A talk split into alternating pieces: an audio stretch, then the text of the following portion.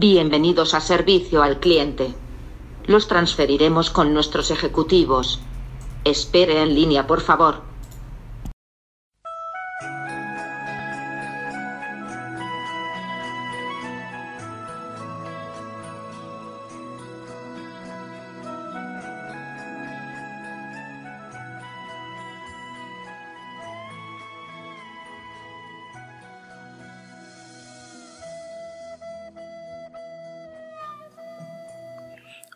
Hola, a todos, sean muy bienvenidos a un episodio más de Servicio al Cliente.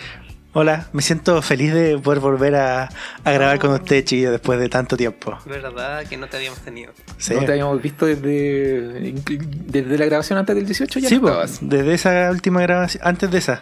Ya. Así que es un gusto volver a estar acá. Bienvenido de Ver sus regreso. caras nuevamente. Lo echaba de menos, cabrón, verdad. Hacía falta. En esta ocasión nos encontramos eh, con la bienvenida nuevamente de Lalito. Estamos con. Guillermo. Eh, Fernando se ausentó por hoy, eh, pero lo escucharán en breve. Sí. Eh, mira, la verdad, eh, tengo harta noticia. Busqué bastante, bueno, noticias mías personales y, y noticias que encontré en, la, en los Noticias días. tuyas. O sea, nada, cosas que de pronto ustedes ya saben, pero me gustaría compartirlas con, Con, nuestra- con nuestros audio escuchas. ¿Y para qué? No sé, No, porque hay que compartir. Eso me enseñaron en el jardín, a compartir. Oye, ¿y qué, No notici- aprendí qué bien. noticias tuyas tienes? Para contar? Mira, la primera que estoy un poco triste y, y contento a la vez. Triste porque terminó Jaiba, la temporada. Sí, la, fueron semanas de pérdidas de anime de temporada muy difíciles. Sí.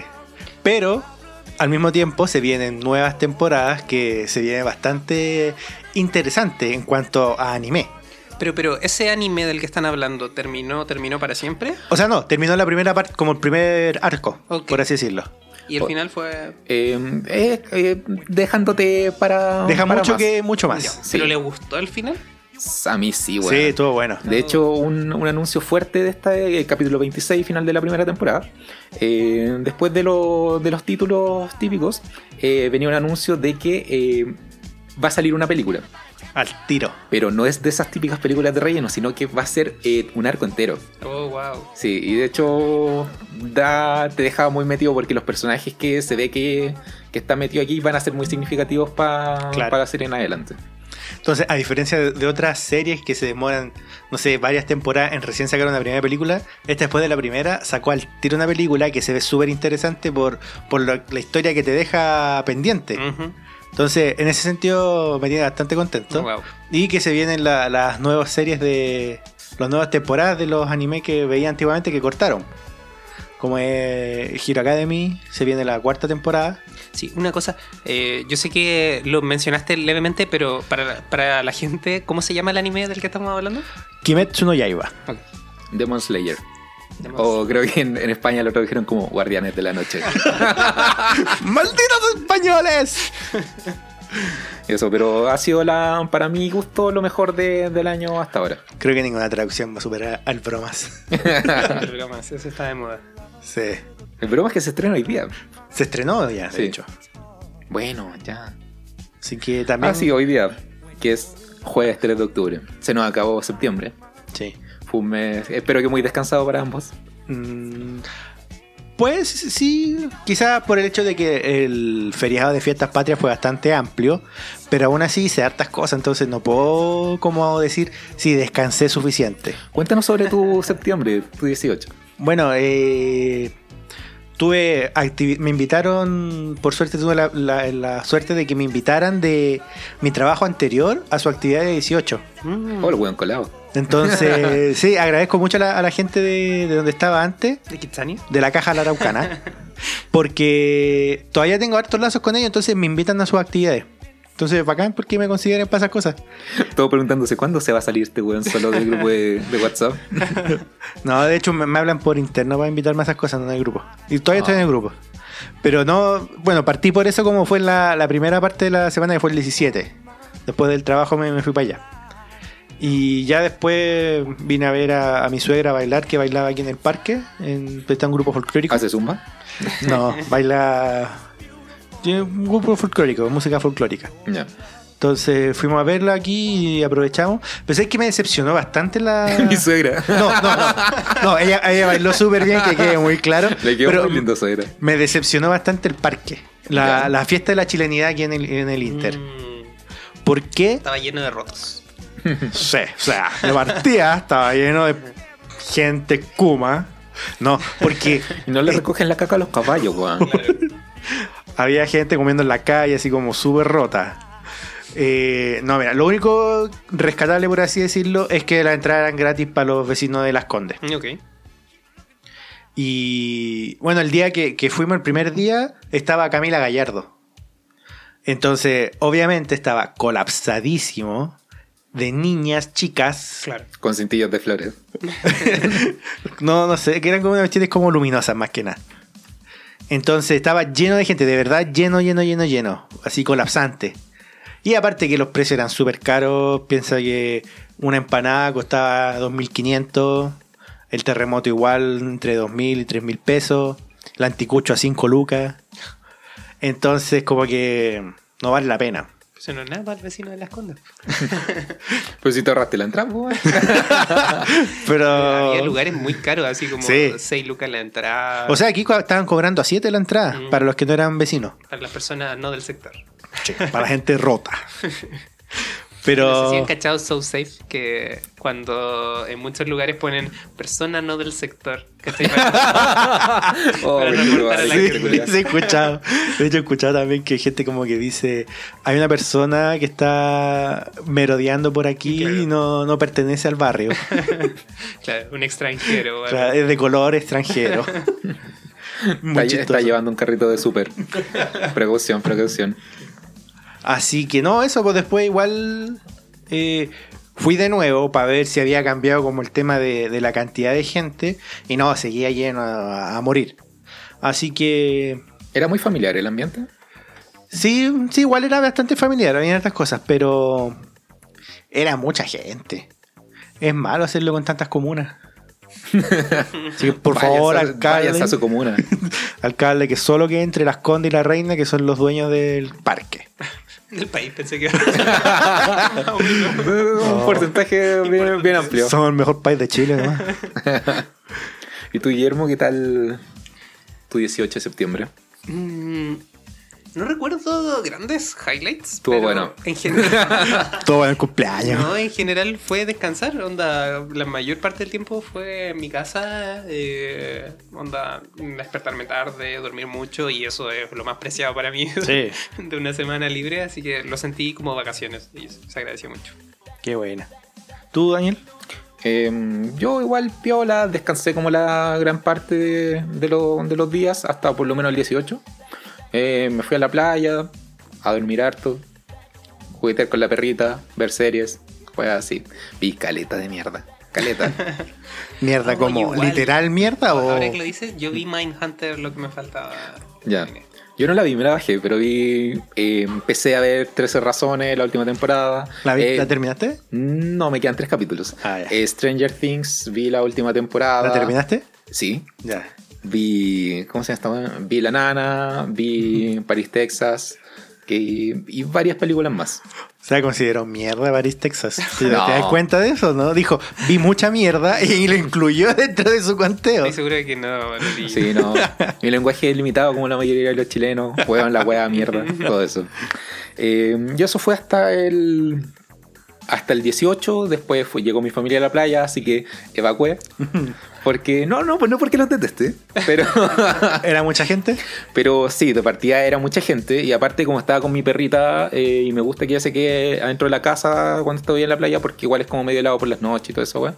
Eh, Tu perrita es tu mascota. Sí, mi mascota. Sí, que, que una Rottweiler y de verdad es como muy hincha pelota buscando cariño constantemente. Entonces, Ah. para no molestar tanto a la gente y bueno, de partida, ellos no son como tan autocontrolados de, de dejar la, la- esta weá que se llama la reja para que no se arranque nadie cerrada antes de salir. Entonces, para evitar cualquier problema, deciden irme. Y- ¿Pero estabais solo, solo en la playa? ¿Al principio o con tus papás? Tu... eh, no, solo con, con, con una chiquilla. Ah, ya. Sí. Mm, sí. Sí. Y después de que volví, eh, todo fue como muy piola. Hasta fui a la, a la U a trabajar el viernes y el sábado. Eh, para mi sorpresa, estaba la, a la mitad de la capacidad de la sala llena de gente. Bueno. Eso sí, era, eran los extranjeros de la sala. Gente que no celebra. Claro, que no tiene nada que celebrar. Y mm, eh, después de eso, bueno, me di cuenta que no había tomado nada en todo el 18, hasta que el domingo fui a la fonda del Estadio Nacional. Nunca antes había ido a una Y fonda te para el 18. reventaste. Eh, un- no, no tanto, pero... Iba a decir un poco. Te caché. Pero cu- cuéntamelo, ¿qué es lo que espera la gente cuando va a una fonda? ¿Qué hay y qué? O sea, mi experiencia de más chico que me llevaban mis papás como a este tipo de lugares es como varios puestitos y venden Sí. comida principalmente. Eh, Eh, comida, tragos, hay juegos, esa típica cuestión de agarrar el pescado. eh, Sí, es como, es como eso más que nada, es como mucho stand de, de comida, así tipo asado, anticucho, empanada, terremoto. Sea, o sea, vaya a gastar plata y comer en Sí, general. Y hay algunos, hay, hay sectores que dejan como para los emprendedores, por así decirlo. Entonces tienen su artesanía, cosas típicas de, de lo que es fiestas patrias, ponchos, sombreros, espuelas, ropa de guaso, ¿cachai? Cosas así. Algunos tienen escenario, show central, banda en vivo. Claro. Y Y eso. bueno, aquí por lo menos en. perdón. En lo que es la, el parque, eh, tienen estas cuestiones de caballos, como eh, show de caballos, ¿cachai? Y hacen cuestiones súper lindas igual, en ese, en ese sentido es bastante bueno. Lindas como mi suegra. Que le mando un saludo. sí. que nos presta la casa para hacer esto. Y eso, y lo bacán de, de haber ido el domingo es que todos los precios estaban muy rebajados. ah, sí, po, eso es lo otro. Que el último día rematan. Rematan cuáticamente. Oye, buen dato. Sí. Sí. De hecho, los terremotos vi que estaban todos tachados los precios que habían bajado de 3 mil pesos a lucas.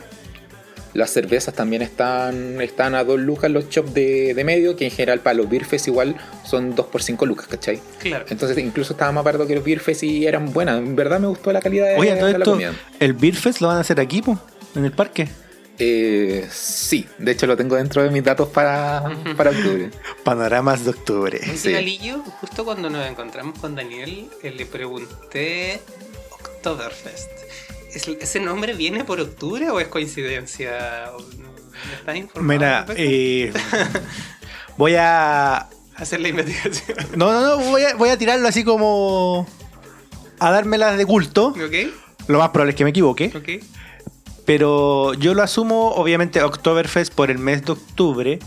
Y me arriesgaría a decir, tendríamos que verificarlo después, que quizás en, en Alemania puede ser, que se celebra en este mes como el. El día de la como la, el mes de la cerveza, puede ser, o algo así. Teníamos alguna hipótesis similar, pero también bien chamullo. Habría que entrar a, a investigar. A investigar para como corroborar esa información. a la biblioteca. Eh, bueno, eh, y eso sería en general. La cuestión es que los precios estaban muy baratos y eh, al fin comí empanadas de pino. No había comido empanadas de pino en todo, en todo el 18. Toda la vida. no, dejé todo para última hora. Y eso, en verdad soy muy, como muy fanático de la empanada. ¿Y empanada frita o de horno? Esa misma weá le iba a preguntar, chicos. Eh, o sea, a mí en lo personal igual depende. Las de pino eh, siempre las prefiero de horno. Y el resto, y bueno, en general todas las prefiero de horno. Pero pino se marca más la diferencia para la de horno. Y el resto no me importa que sean fritas. Mira, aquí tengo como un, un dato hablando de. volviendo a Oktoberfest para poder cerrar el tema. Para poder seguir adelante con nuestros videos. Claro, dice que. ¿Por qué se, cele- por qué se celebra? El Oktoberfest empezó como una celebración de bodas de hace más de 200 años atrás en Bavaria. Crown Prince, eh, cuando un príncipe se casó con, con una princesa en, en Bavaria, en Hildenburg, no sé de dónde, el 12 de octubre de 1810. La boda se celebró. 1810. Sí. La, la boda se celebró por múltiples días de beber, fiestas y carreras de caballos. Qué random esa de, la- de las carreras de caballos. Era la forma de celebrar en 1810, pues no tenían autos, así que no corrían. Así que celebraban con mucha cerveza, Como el año- mucha fiesta y mucha carrera de caballo. Como el año que se fundó el colegio, más o menos. 1813, creo. Sí. Sí, vámonos de carreras de caballos, Harry. Así que ahí tenemos como un, un posible eh, motivo de que se celebra el Oktoberfest. Y como nosotros somos conocidos por adaptar fiestas extranjeras, se celebra acá también. ¿Por qué no? Ya. Eh, ¿Y para ti, Lalito, alguna empanada favorita? Bueno, volviendo a la empanada, eh, la frita. Me gusta la empanada frita. Eh, ¿Pero todas o en particular la de pino? Eh, sí, o sea, en general la empanada frita encuentro que es más sabrosa. Por el hecho de que todo lo que conlleva grasa tiene más sabor. A mí lo que me gusta es más, es más jugosa. En Sí, general, la, más jugosa. La frita. Pero no, sí. Depende. Las de mi abuelita de horno, fijo. Sí o sí. Horno de barro, man. Sí, no. Pero. No me Esa gusta. vieja va a morir cremada, weón. El horno de barro. No, pero en cuanto a empanada de pino, eh, prefiero siempre la empanada frita. Ya. Con un rico pebre. Nice. Guillermo. Eh, yo Ya prefiero no, la- come, ya no come empanadas de Come pino. carne, bro. Yo prefiero De la- las empanadas de horno. Eh, en general no, no le hago mucho a la fritura. Eh, y bueno, este, est- esta vez mi madre me hizo empanadas de, de queso champiñón. Ya. Estaban muy buenas. sé que mi hermano hizo con carne de soya. Oh, Dijo que quedó bastante ¿mm? aceptable. Yo creo que es que piensa que eh, en general importa el pino, pues entonces la Sí. combinación con la cebolla y lo demás quizás está- es re poco perceptible. ¿no? Yo cachai que en La Pega hay como un. eh, por el sector hay una tienda que se llama My Kitchen, creo. Que se dedica a hacer almuerzos, ¿cachai? Y a entregar, a repartir por la zona a la ¿he gente que trabaja. Eh, ya, la cosa es que cierto día un amigo que suele pedir ahí eh, dijo como están vendiendo empanadas de, de pino en My Kitchen si es que alguien quiere encargar. Y encargué, encargamos un día y ¿Cuántas te comiste? La verdad. no, me comí una ese día. ya, pues la wea es que después de eso, eh, sigue- eh, siguieron ofreciéndome, ¿cachai? Como que me contactaban por WhatsApp Ah, y decían, genial. Daniel, ¿hoy quieres empanada? Daniel, ¿hoy quieres empanada? ¿Quieres tu empanadita? Hasta que caíste de nuevo. Y, y quería probar la, la vegetariana. Ah, tenían una Ya, opción. probé un día la de pino normal, después probé la vegetariana y me gustó más que la de pino normal. Oh. Sí, eso Es fue- que el- yo creo que está todo en el pino. Porque hay gente que lo hace con mucha cebolla, Mm. con mucha carne, los trozos de carne muy grandes, muy chicos. Entonces tiene toda una ciencia lo que es el pino. Sí, yo creo que probablemente lo que más me gustó es que esta, esta de carne vegetal había quedado como más, más, más húmeda la carne. Ya Ok. no, no se sentía tan seca. Y eh, después de eso, el último día antes de, de salir pa- de vacaciones para el 18, eh, después de la pega compré entradas para ir a ver de inmediato el Rey León. ¿Cachai? Onda, onda, tenía, tenía 20 minutos para llegar de la pega al cine. Y como no iba a almorzar, le encargué antes de salir una empanada a la señora. Y llegué a ver la película con una chiquilla. Como pasaba empanada. No, porque había, había comprado tres empanadas. Y un Holz. Y la wea es que llegué y le dije como, ¿comiste algo? No. Qué bueno porque traje tres empanadas de pino. y bueno, estuvimos ahí y además un pote de pebre, weón, que estaba terrible bueno y tenía cualquier jugo, así como cuando el tomate le echan mucho aceite lo picaron ahí encima, tenía caleta, entonces estábamos echándole pebre a la empanada Oh, y, co- comiendo ahí adentro del cine y fue lo mejor. Y había mundo, mucha gente. ¿En el Dejaron cine? pasada cebolla al cine. Probablemente. ¿Había mucha gente en la sala? Eh, sí, igual estaba como a, a un tercio de la capacidad, que para hora de almuerzo igual es como... Es harto para Es harto. almuerzo. Sí, pero igual es como tradición, ¿no? De septiembre ir al cine, como que hay hartas promociones. No sé. eh, O sea, por lo menos De hecho fue el, el día del cine hace, hace poco tiempo. también siento que hace poco no, no han tirado películas buenas. O por lo menos para mi gusto no han, no han estrenado películas como que diga, oh, quiero ir a verla. Salvo el bromas, que quiero ir a verla. Bueno, yo creo eso y también está esta de Brad Pitt que... Ah, la del Once espacio. Upon a Time. ¿Adastra? Sí. Ah, Adastra. Sí, bueno, Once Upon a Time. hijo Sí, también. esas fueron. El Rey León y Once Upon a Time fueron las últimas que fui a ver. Yo quiero ir a ver la de Will Smith. Proyecto Gemini. Puta, la- las de Will Smith son tan malas.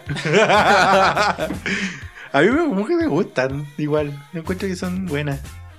Yo no, no lo paso.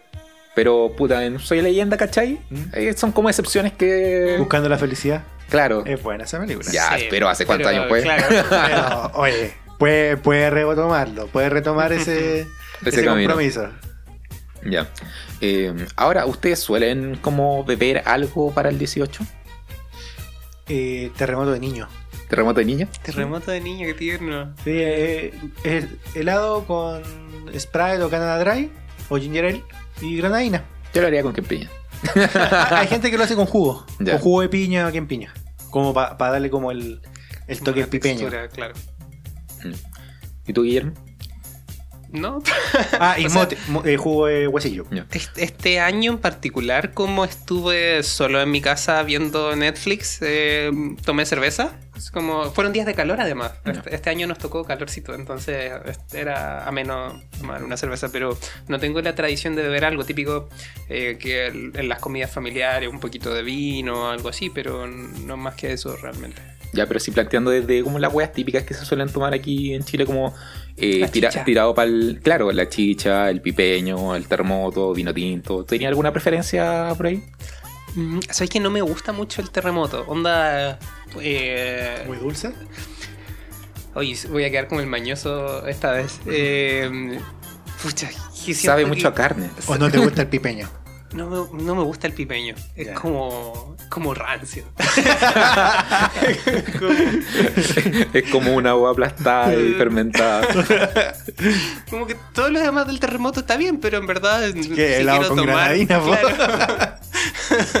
Claro, prefiero tomar vino nomás, po, pero Claro. mm, he tomado chicha también como en, en comida familiar o algo del estilo, pero no... Le echas toda la culpa a la familia. No, mi familia tengo que Es tomar. que son esos contextos pues, donde, donde probáis estas cuestiones, pero um, por mí realmente no, me- no me gustan mucho. Y por eso, bueno, fue... Eliminaría el alcohol del mundo. Yo, yo lo haría. No, no, no, pero tomé cerveza, sí, y me gusta, pero no es tradición, digamos. Pero bueno, Ya. Pero Ahora- es parte de la, como de lo típico de esta fiesta. Alta cerveza. claro. Ya, ahora como para finalizar un poco esta, esta etapa 18 chilena, eh, quiero hacerle una de ciertas preguntas que... Su cueca favorita. no, ciertas preguntas que están relacionadas a la cultura de Chile. Y ¿Esto, esto es un test? Claro, ¿es un, jue- Sí. ¿es un, jue- ¿es un juego es un test, pero con resultados más de autocrítica. Ya, Ya. ver. Ah, bueno. Dale. Ahora, como primera pregunta, ¿saben qué personaje se repite en la moneda de 1, 5, 10 y 50 pesos? La respuesta los sorprenderá. Bernardo Higgins, ¿no? No. Correcto. Ah, ¿sí? Bernardo Higgins. Wow. Segunda pregunta.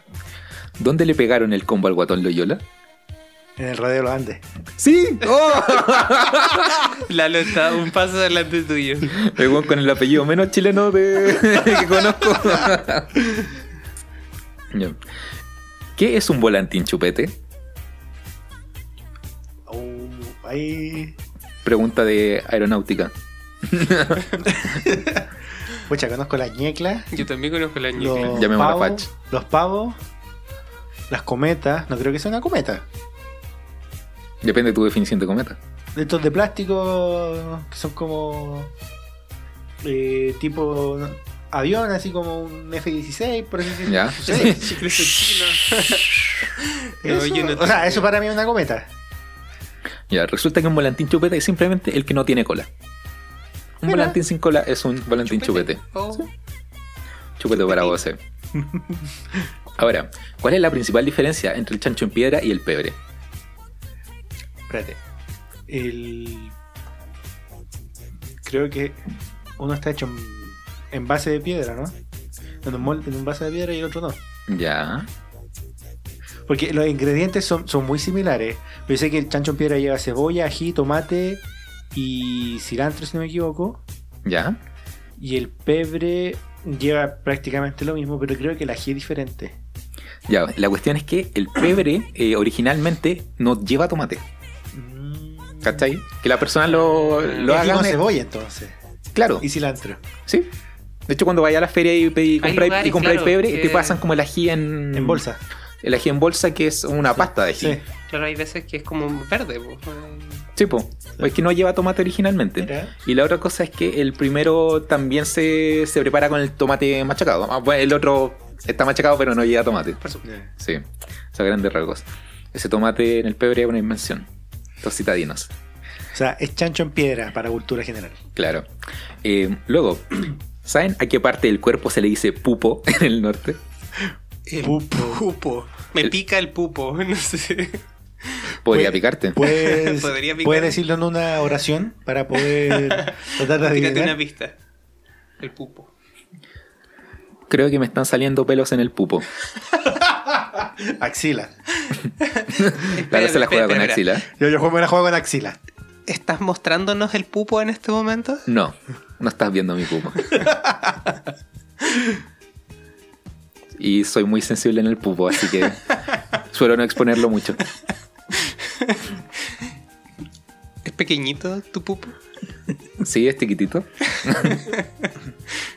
¿El dedo del pie? No.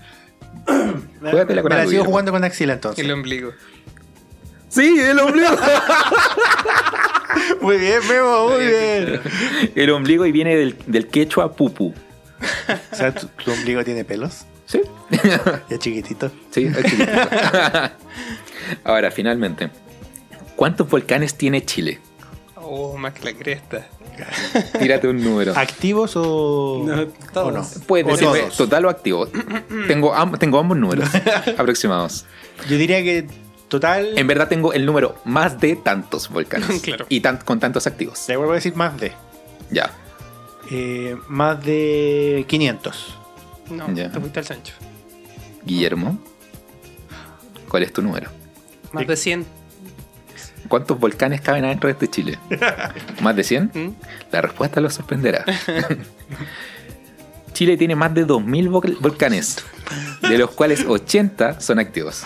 Nos fuimos a la vez. Sí. Más de 2000, mira. Oh, Viste que no me fui tan al chancho, No. De hecho, quedaste bastante cortito. Sí, me faltó.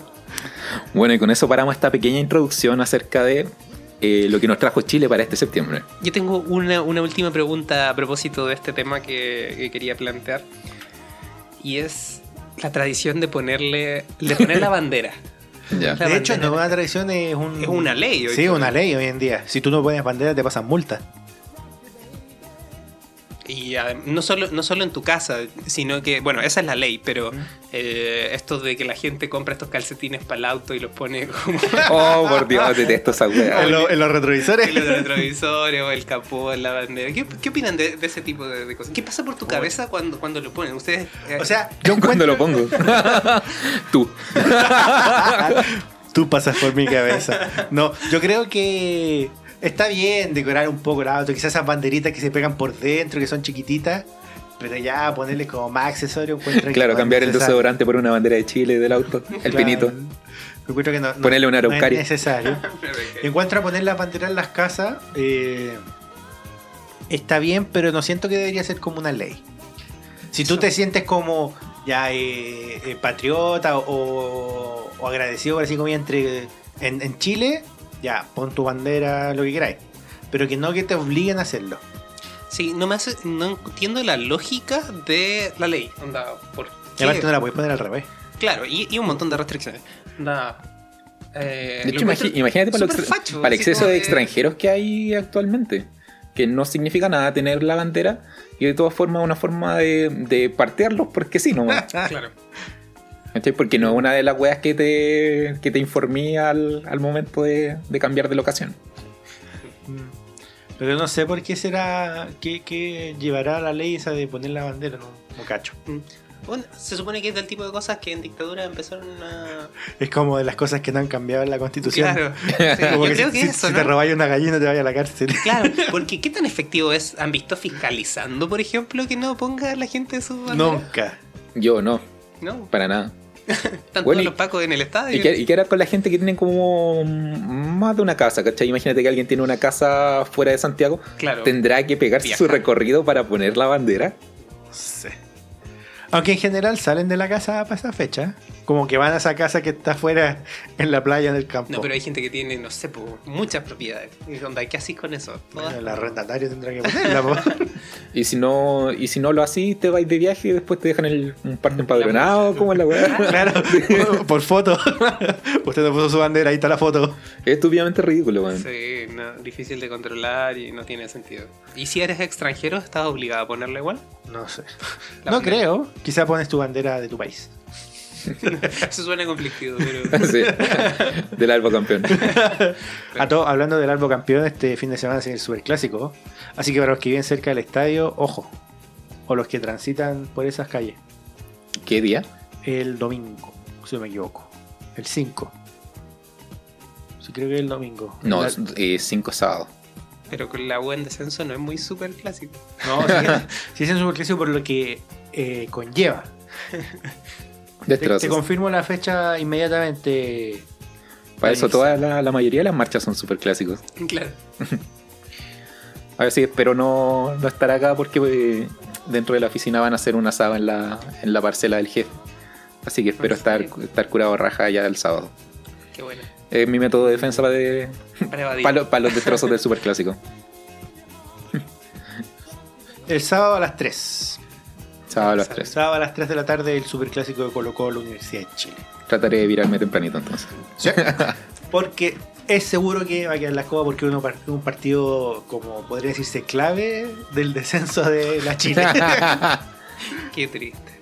Sí, de hecho, salía la noticia el otro día que de los ocho partidos que quedan, la Chile tiene que ganar tres sí o sí, si no se va a la B. No, un número tan alto. No sé. Así que.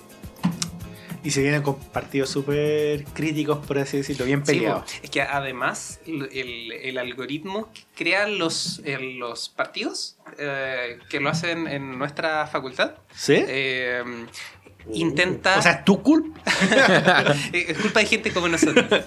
Intenta dejar este tipo de partidos para el final, pues porque son Sí. más emocionantes de ver. Antes pasaba que eh, se, con- definía, claro, intensamente la liga al comienzo y después ya era, nadie estaba interesado porque había ya mucha diferencia. Ahora intenta dejar este tipo de partidos para el final, pues entonces probablemente son partidos, como dices tú, pues, más importantes. Sí.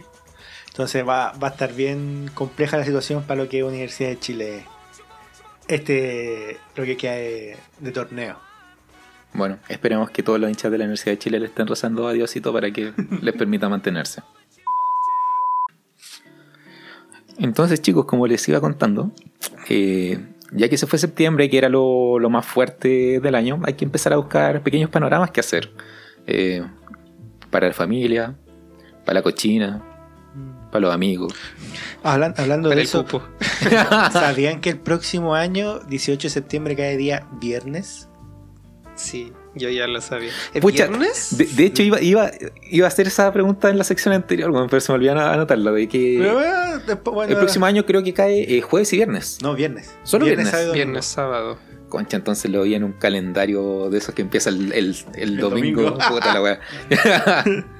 Sí, sí, va a ser como eh, todo una, un cambio de, de hábito. Porque generalmente estos últimos años ha Como sido la película de Whoopi largo- Ha sido súper largo el hecho de, de las fiestas patrias 18, pero ya a la vez. Me estaba haciendo reconsiderar el suicidio, Lalo. sí, viernes, sábado, 18 y 19, próximo año. Pero igual había escuchado que hay otras ocasiones donde incluso ha caído sábado y domingo el 18, pero se, se extiende como... Regalan un día. Claro, te regalan algún feriado. Es razonable, probablemente el viernes. Sí, ¿no? pero es que ya si va a ser viernes es difícil. Bueno, yo creo que Sí. depende de la situación como esté para esa fecha la, la cosa aquí en el... No, en este caso no creo que regalen algo, porque Sí. hay un feriado. Es cuando no hay ninguno, Claro. sábado domingo, que te regalen uno probablemente. Entonces la, La mejor opción es empezar desde ahora a acumular hora extra. a cobrar todos los permisos, no tomarse nada, estar bien sanito para agarrarse toda esa semana. Ya. Pero como todavía falta mucho para eso, eh, revisé un par de panoramas que podrían ser atractivos para el mes de octubre. Genial. ¿ya? ¿Y qué encontraste, corazón? Entre eso, el primero comienza este domingo 6 de octubre, eh, que es un encuentro tatú de culto, donde van a haber tatuadores, eh, música en vivo y cócteles. Esto se realiza en un bar en Barrio Las Tarrias. Sí, lo pueden encontrar como encuentro tatú de culto. ¿ya? Eh, otra cuestión similar es para el próximo fin de semana que se llama Tattoo Weekend, que es una convención de tatuadores. ¿Son todos de tatuajes? No, solo está dos. ¿Qué te estás incitando, Daniel? ¿Quieres que nos hagamos más tatuajes? No, pero sé que les gustaría. Esto se realiza en el Centro Cultural Estación Mapocho y van a ser el próximo sábado 12 y domingo 13. Eh, después de eso empiezan como las fiestas de la cerveza. Pregunta, Sí. ¿estos dos eventos que mencionaste tienen costo de entrada, algún valor o es gratis? El que es en el bar eh, debería ser gratis, solo va y consumes. El de Estación Mapocho debería, debería tener un costo de acceso. ¿Y sabes dónde venden las entradas? Eh, no, porque no les quiero hacer propaganda. Perfecto. Probablemente puede buscarlo en sus redes sociales y, y- Probablemente sea etiquetero o alguna de esas tantas cosas. Ya. Eh, fiestas de la cerveza empiezan, bueno, empezaron en septiembre, pero agarran bien fuerte en octubre. Eh, estas parten este, este sábado 5 de octubre en el Club Hípico que va a ser una versión full cumbia del Florida Beer. Florida Beer. Florida Beer. Yeah, motherfucker. Pero espérate, Florida como Florida de Estados Unidos, como aquí la Florida de acá de. Florida, no Florida. Ok. Sí, en general esta fiesta del Florida lo- antes lo hacían En la Florida. en la Florida, pero hace como dos años que lo están haciendo en el Club Hípico. Ya. Les quedó chico el espacio, parece. Claro, en general suelen tirarse una el primer día de septiembre o último de agosto, que fue en el caso de este año, pero ahora lo van a repetir también en octubre. En general como que suelen ir muchos grupos de cumbia y más que un ambiente para tomar cerveza va mucha gente eh, que es como, de la garra brava de, de los grupos de cumbia. De hecho como hay, hay grupos de cumbia que ocupan como prácticamente una teñida oficial que son poleras de fútbol. ¿Cachai? Mira, no, no sabía No, eso. yo tampoco estaba enterado. Yo lo asociaba como a, a camisas de colores medio Sí, fosforescentes. sí, y un gorrito así como de marihuanero. y poleras de Homero marihuanero. y el vasito. No, bueno, yo, lo- yo lo asociaba como más a, a estas camisas así como medias anchas, de, de Claro, colores sí. fuertes y una chaquetita. Yo estoy pensando, tengo la misma imagen Sí. que tú, exactamente esa imagen. Y con pantalones blancos. En- justo en, en la esquina de la calle donde vivo, se ponen como en los semáforos a pedir plata dos gallos que tocan cumbia. Y uno toca este instrumento que es como una especie, una especie de batería de, de como campanitas de metal. ¿Ya? Y el otro, no sé qué chucha toca, pero toca como una esa guitarra a piano. Ya, el piano Ya. eléctrico. Entonces suena bacán, pues, y están ahí. Cuando tomo la micro en los fines de semana lo ¿Y le dais plata? Que yo estoy en el paradero de micro y ellos están en la calle de atrás. Ah. Tiene las monedas. Como en Smooth Criminal. Hola, hueá buena. Es muy bueno. Ya. Eh, ya, pues entonces eso, los que se hacen ahí son full cumbia. Va como que la gente va a escuchar cumbia todo el día. Eh, el, siguiente, el siguiente de esos es el Beer Fest October 2019 que se va a realizar en el Parque Alberto Hurtado. Aquí cerquita. Sí, aquí al ladito. Y va a ser el sábado 12 de octubre. Eh, a ese voy a ir. ¿Vas a ir? Sí, ya está la entradita a comprar. Oye, pero. disculpa cara la mi, entrada? mi ignorancia. Eh, está como por Groupon, la podía encontrar a 5.500. Yo caché después y compré la original como en 6.007. Ah, tampoco es mucha la diferencia. No, no es mucha. ¿Qué se hace en este tipo de festivales? O me imagino que tenéis como un ticket para chupar, así como para. No, yo me, o sea, yo me acuerdo cuando fuimos al de La Serena. Eh, fuimos, a un- sí, pues, fuimos a- a- cuando estábamos de vacaciones. Sí. Fue mi primer Beer Fest. Yo no tomaba cerveza antes de eso. Lo, lo que yo me acuerdo por lo menos eh, de esa ocasión es que tú vas, compras tu entrada y no tenés derecho a nada. Ok. Adentro venden cosas. Adentro venden cerveza de mucho tipo, entonces la idea es como... como ir una fonda. Claro. Pero de cerveza. sí, exacto. La idea, la mayoría de los stands te dan como muestras en, en vasitos como muy pequeños. Entonces es ir probando las que te gustan y ahí tú, tú pagas la... Tienes una pequeña cata. Claro, Y luego puedes. exacto. De hecho me acuerdo los chiquillos probaron un montón de O cuestiones. sea, ¿podéis curarte con puras muestras? Yo creo que gente, sí. Conozco gente que queda entonada con, con pura muestra y después tiene que esperar para tomar, para elegir. Qué notable. Y lo mejor de todo es que cuando termináis, de repente hay pasado por tantos locales que se te olvida cuál queríais y tenéis que ir No. como, Ir probando de nuevo. como probando de nuevo en la cercanía. Oye, pero yo me imagino que en un lugar donde la gente está tomando, tomando, tomando, los baños colapsan. En- depende del lugar, pero en ciertos momentos sí. Por, lo- por ejemplo, en este carrete el que hacen en el Club Hípico, yo ido antes y he tenido que hacer unas colas del demonio, así que tenéis que... Pasaba meado por ahí. que- no, no, de hecho es como súper higiénico en general y tampoco está pasado meado. Son como esos baños que, que huelen como a, Químicos. a, a químicos de, de frutas. Ok, Ya. ok, ok. Eh, pero bueno, por- sí, lo recomendable es que apenas tengan ganas, trata de... O ir de- pañal. Pero por lo general los baños de hombres nunca están llenos, es la suerte. Para nosotros que somos varones y hacemos pipí de pie. Sí, en sectores como más extremos como en el... Aquí en el bueno, parque- lo otro es que en el parque aquí hay tanto árbol que te aseguro que la gente va a mear en los árboles. No. Te no, la gente no, no me dan los árboles acá. Yo he ido como a dos por acá. Y en verdad hay como muy buena disposición de baño. La gente. La, Pero la gente cobra. va, va, eh, much- muchas veces en bola familiar. No, así que en general no te encontráis con gente borracha. No, ok. Sí, pero Contrario a la creencia popular. Ajá. Claro, yo hubiera pensado pero que era como. ¿Ahí venía aquí? Sí. Ah. Yo hubiera pensado que era como estos paseos de bienvenida de mechón, donde la gente se destruye, algo así. O sea, yo creo que siempre va a haber más de uno. Por supuesto. Pero puede ser que Daniel, que tiene más experiencia. Claro, pero no lo imaginaba como algo familiar, ¿cachai? Así, de ser así, suena, suena interesante incluso. No creo que sea familia, no creo que traigan niños. Sí, hay ¿Sí? mucha gente con niños. ¿Sí? Sí, de verdad. Los niños son los responsables. Toma, maneja tú. Él el conductor designado. No, pero también venden como cerveza cero y todo para la gente que va en la bola familiar. Eh, ahora, eso sí, siempre es recomendable eh, llegar temprano al evento para poder probar de todo y que no esté como tan colapsado. La gente suele llegar como en la segunda mitad y ahí se arman como fila. Entonces, mejor llegar, probar y saber cuál es la que te gusta. Antes de curarte. Yo en particular sigo mucho como a una cervecería Ah. que es de, son de viña los compadres. ¿Y ¿Cómo se llama? ¿Venden cero? Tírate el dato. Eh, puta, se me olvidó cómo se llama la Ah, weá. pero ¿cómo la reconoces? ¿Tiene un loguito especial o...? Eh, no, porque escu- escucho el nombre y es como esta. Ah, ya. Esta es. Esta es. Sí, No, cuéntanos después, si es que te acuerdas, o en, o en otro momento. ya. Ah, y en particular a esta quiero ir como a este porque si bien, mira, calmado. Después a final de año, eh, a final de año, a final de mes. Ah, espera, espera, eh, que, que aún tengo preguntas de tu evento de cervecería. Que no entiendo. ¿Tú No entiendo por qué toman. ¿Por qué de emborracharse? en qué horarios vas? Onda, ¿esto es un almuerzo, un Son fines de desayuno? semana, son Por varios ejemplo, esto va desde las 12 del día hasta las 8 o 10 de la noche. Por supuesto, pero tú, así como, ¿cuál es el horario ideal para ir? Tú dijiste temprano para que... Yo llego a las 12. días. Está ahí afuera esperando que abran. Y onda, ¿y cuánto tomáis en un evento así? Aproximadamente. Depende de mi estado de ánimo. ¿Cuántos ml te introduces en el cuerpo? Es que en general, como, Compráis un chop, seguramente, ¿o no? eh, sí, los choves están, suelen ir como el precio más estándar, son 3.000, 2 por 5. Eh, todas son cervezas artesanales, podéis comprar algunas que ya A mí me gustan los que venden vasos bacanes. hay locales que venden como de estos vasos alemanes que son como de cerámica, Yo- con tapita y todo lo Choperos to- especiales. Yo todavía claro. tengo el que compré en La Serena. Lo tengo ahí guardado con el sticker incluso. Y lo uso harto. es muy bacán. Yo suelo ir con, con vasos especiales para el evento. Con su cacho. Claro, eh, eh, los chops son de, son de 500 y bueno, lo ideal es que cada uno lleve su vaso o compre alguno reutilizable allá. ¿Ya? Ah, ecológico. Hay Claro. gente que de hecho lo va con el vasito colgado, así como.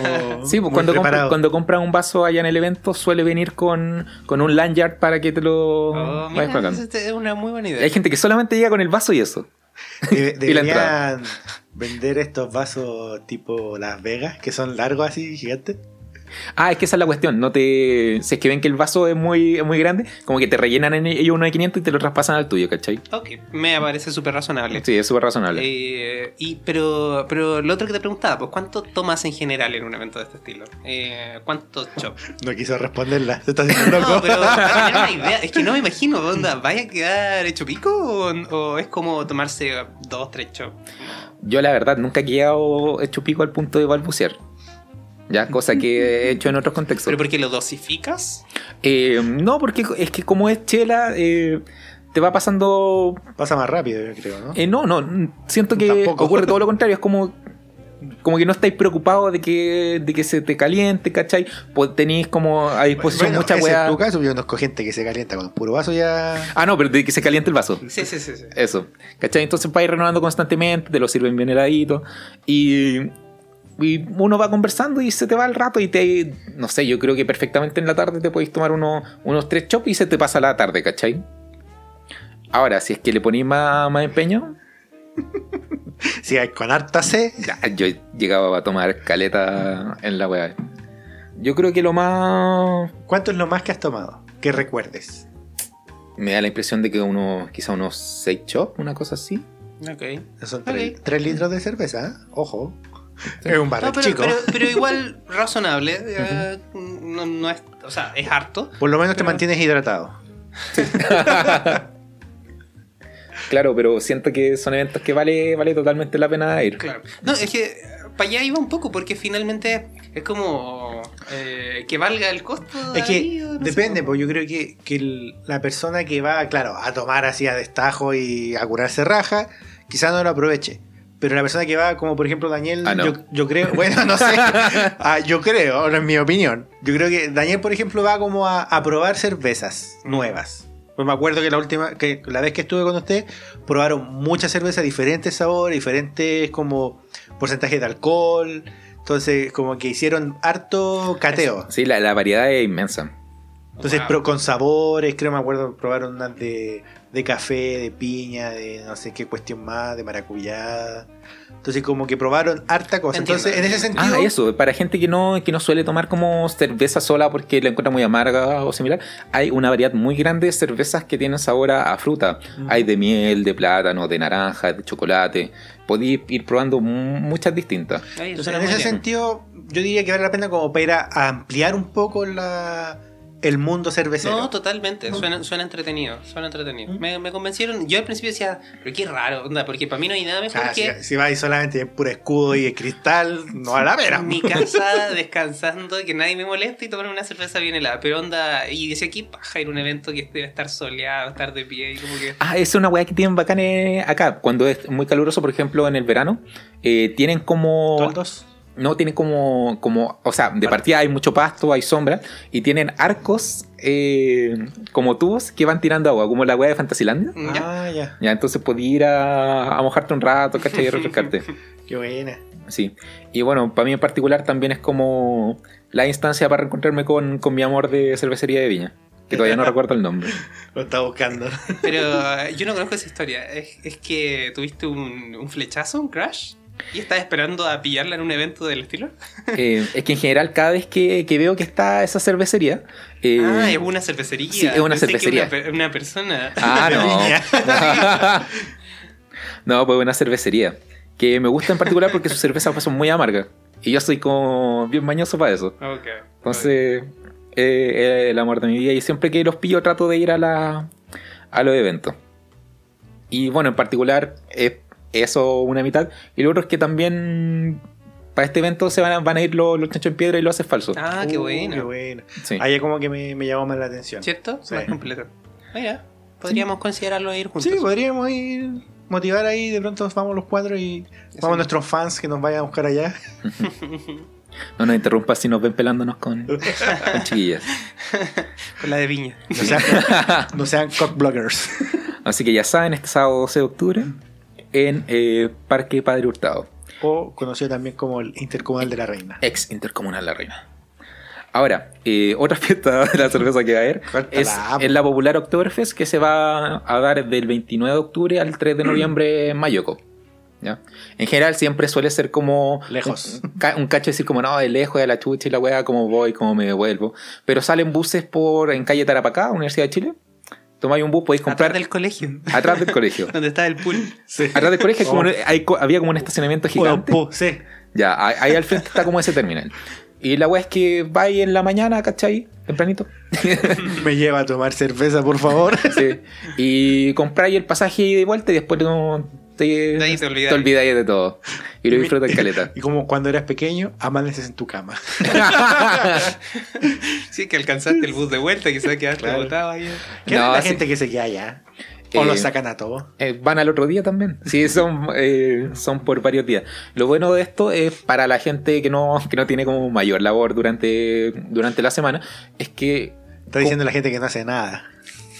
o que, o que pueda hacerse el tiempo. Eh, es que los primeros días, como son días de semana, creo que parte un martes, después un miércoles, esos dos días son de dos por uno. Esto es un Lola Palusa de la cerveza. Sí, exacto. y ahí también tengo la entrada comprada para, para el doctor, Córtala, hombre. Uy, qué buena. que es lo mejor de- del año. Ya. ¿Y qué onda te pediste los días? Eh, no, porque eh, coincide justo con el fin de semana largo de octubre. Ah, Recuerda que el 31, primero, son, son jueves y viernes. Y ya tenía un fin de semana de cuatro días. Yo voy a. Yo eh, compré la entrada para el primero de noviembre. ah, ya. Buena. Sí, mientras todas las viejitas están yendo al cementerio a llorar, yo voy a estar ahí tomándome unas chilitas. Va a ir a beber. Sí. Eh, ahora, otro panorama que encontré. Con, o sin cerveza. Sin cerveza. ¿O no? Ah. Depende, depende de lo que sea. Es un festival de sexualidades. Que Puede se- ser con cerveza. que, se- que se llama Sexpo, que va a ocurrir, eh, va a tomar lugar el domingo 13 de octubre eh, de, 11, de 11 de la mañana a 11 de la noche en el Teatro Copolicán. Gente promocionando, eh, Artículos sexuales. ¿Qué se hace en un festival de sexualidades? eh, por lo que leí, eh, charlas, ¿Van eh, actrices as- porno? asesorar a gente. No sé si, no, no creo que vaya actrices porno. Yo creo que dirían que, que todos potencialmente pueden ser actrices porno si disfrutan lo suficiente de su sexualidad. Pero reconocidas. A eso me refiero. No sé. Populares. ¿Va, va la Nati? ¿Va la pela tomates? Mira, ¿qué- ¿cuándo era ese evento? Ese va a tomar lugar el domingo 13 de octubre. ¿Te interesó? Que, eh, me, ¿O te suena que, me suena que lo vi en redes sociales por, por una amiga que tenemos en común que tiene su tienda que... Ah, toda la razón. Lo com- comentó, ella creo que va a Me estar- imagino que van a, a como que promocionar todo el tema de juegos, juguetes sexuales. Claro, yo creo que también debe ser mucho, Fantasía, mucho fetiche. ciclo de charla y similares. Sí, ¿Dónde fo- está el famoso punto G? o la película, ¿conoces a Joe Black? ¿Conoces el punto G? Ya. Eh, otro panorama es, eh, o si existe el punto G del hombre. es una tercera versión de lo que es la, una feria internacional de música electrónica que se llama Frecuencias Cumbre y Festival Internacional de Música Electrónica y Arte Urbano. Esta va a ocurrir en el 25 de octubre hasta el 27 en el Centro Matucana 100. Para los que les guste el punchi punchi. Además podemos encontrar un festival de, internacional de cine fantástico y género de en Santiago el 26 y 27 de octubre en, eh, de entrada liberada Ah, en la Santo Tomás de San Joaquín. ¿Qué se considera cine fantástico? Pregunta. Harry Potter. ¿Ese, ese- ese- ¿A eso se refiere con cine fantástico?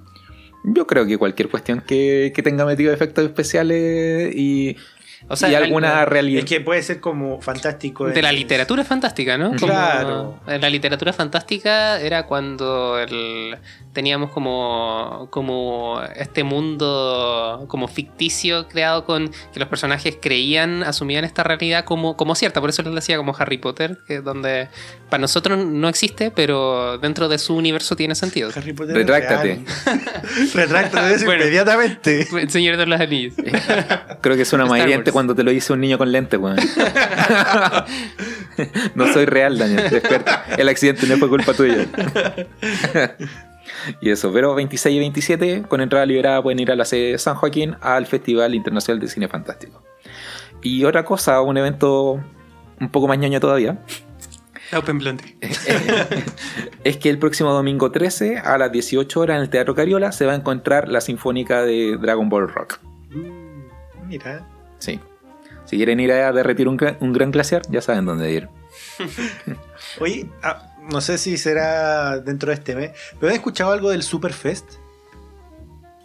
¿De qué es? Ni idea. ¿No? ¿He escuchado? O sea, yo lo he escuchado harto en la, en la radio, que es como, como una especie tipo de Comic Con mezclada con no sé qué cuestión más.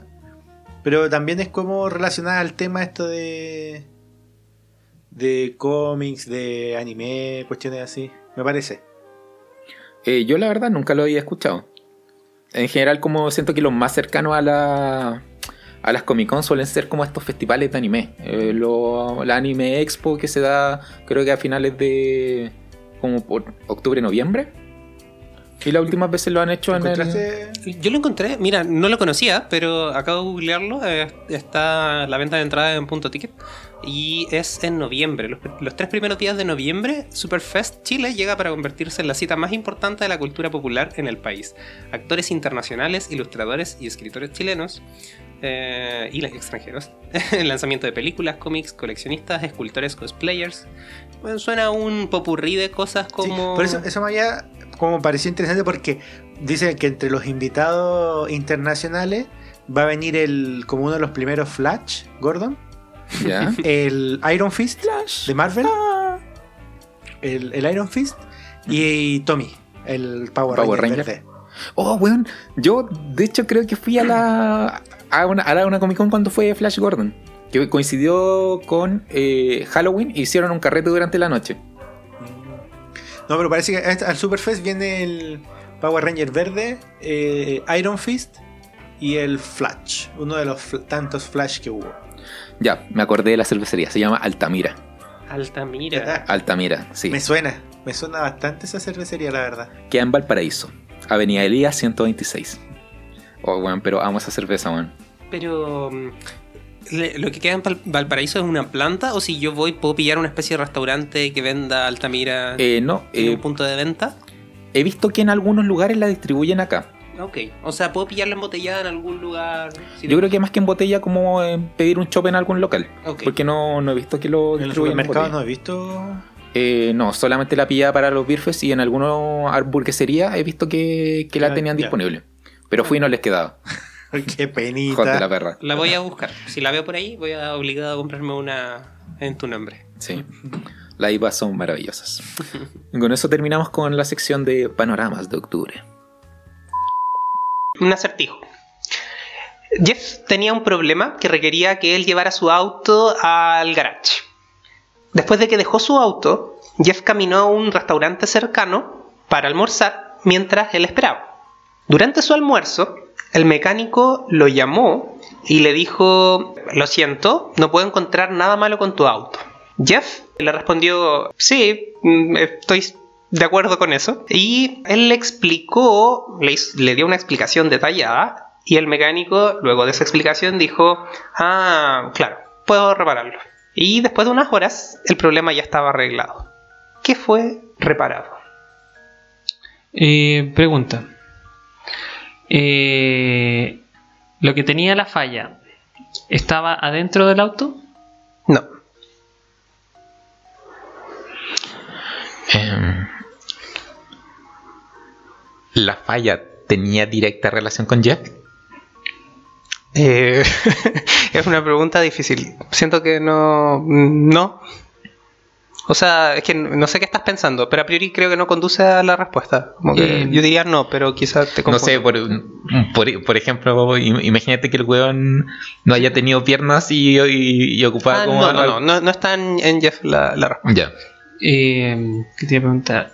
Eh, eh, eh, eh. Para encontrar este problema, ¿había que meterse adentro del auto? ¿Y sentarse? No.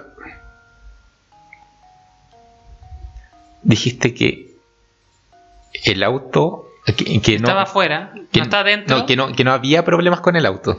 No había problemas con el auto. Efectivamente. Ya. Estaba pensando, te da cuenta que- Eh, ¿El problema estaba con la, en la llave? No, no estaba en la llave. El problema tenía que ver con el tiempo-clima. No, no tenía que ver con el clima. Eh, el problema tenía que ver, o sea, no tiene ninguna relación directa con el auto, nada que ver con el auto, Nada que ver con el auto. nada, nada. Pe- Le refraseo. O sea, o sea, no, déjame hacerte otra pregunta mejor. ok. Si, si Jeff no hubiera llevado el auto, el, esta persona, el mecánico, ¿podría haber igual, de igual manera resuelto el problema? Probablemente no.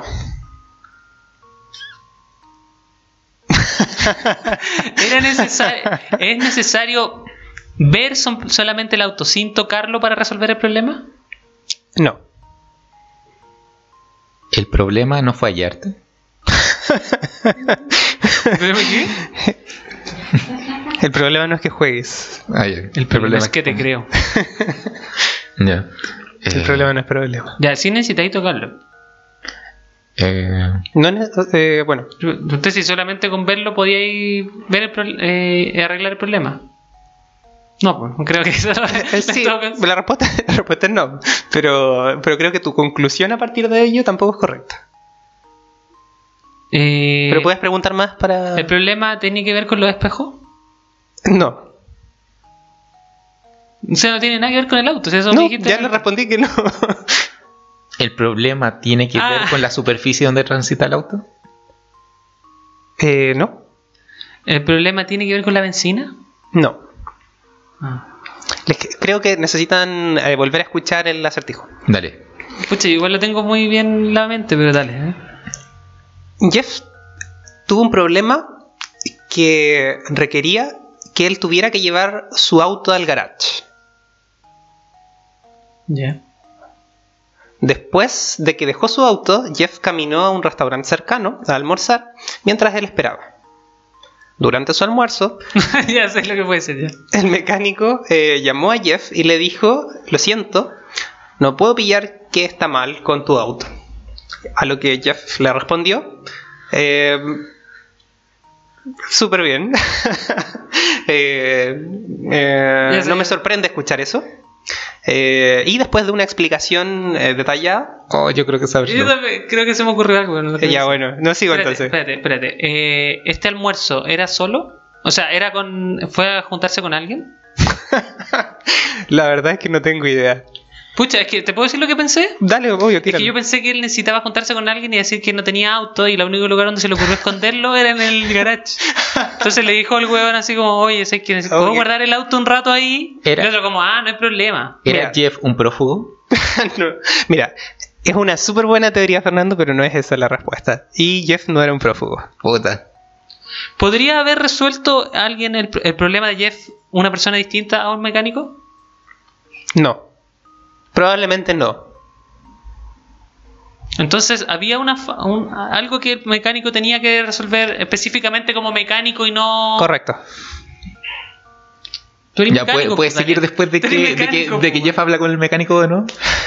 ¿Cómo termina? Ok.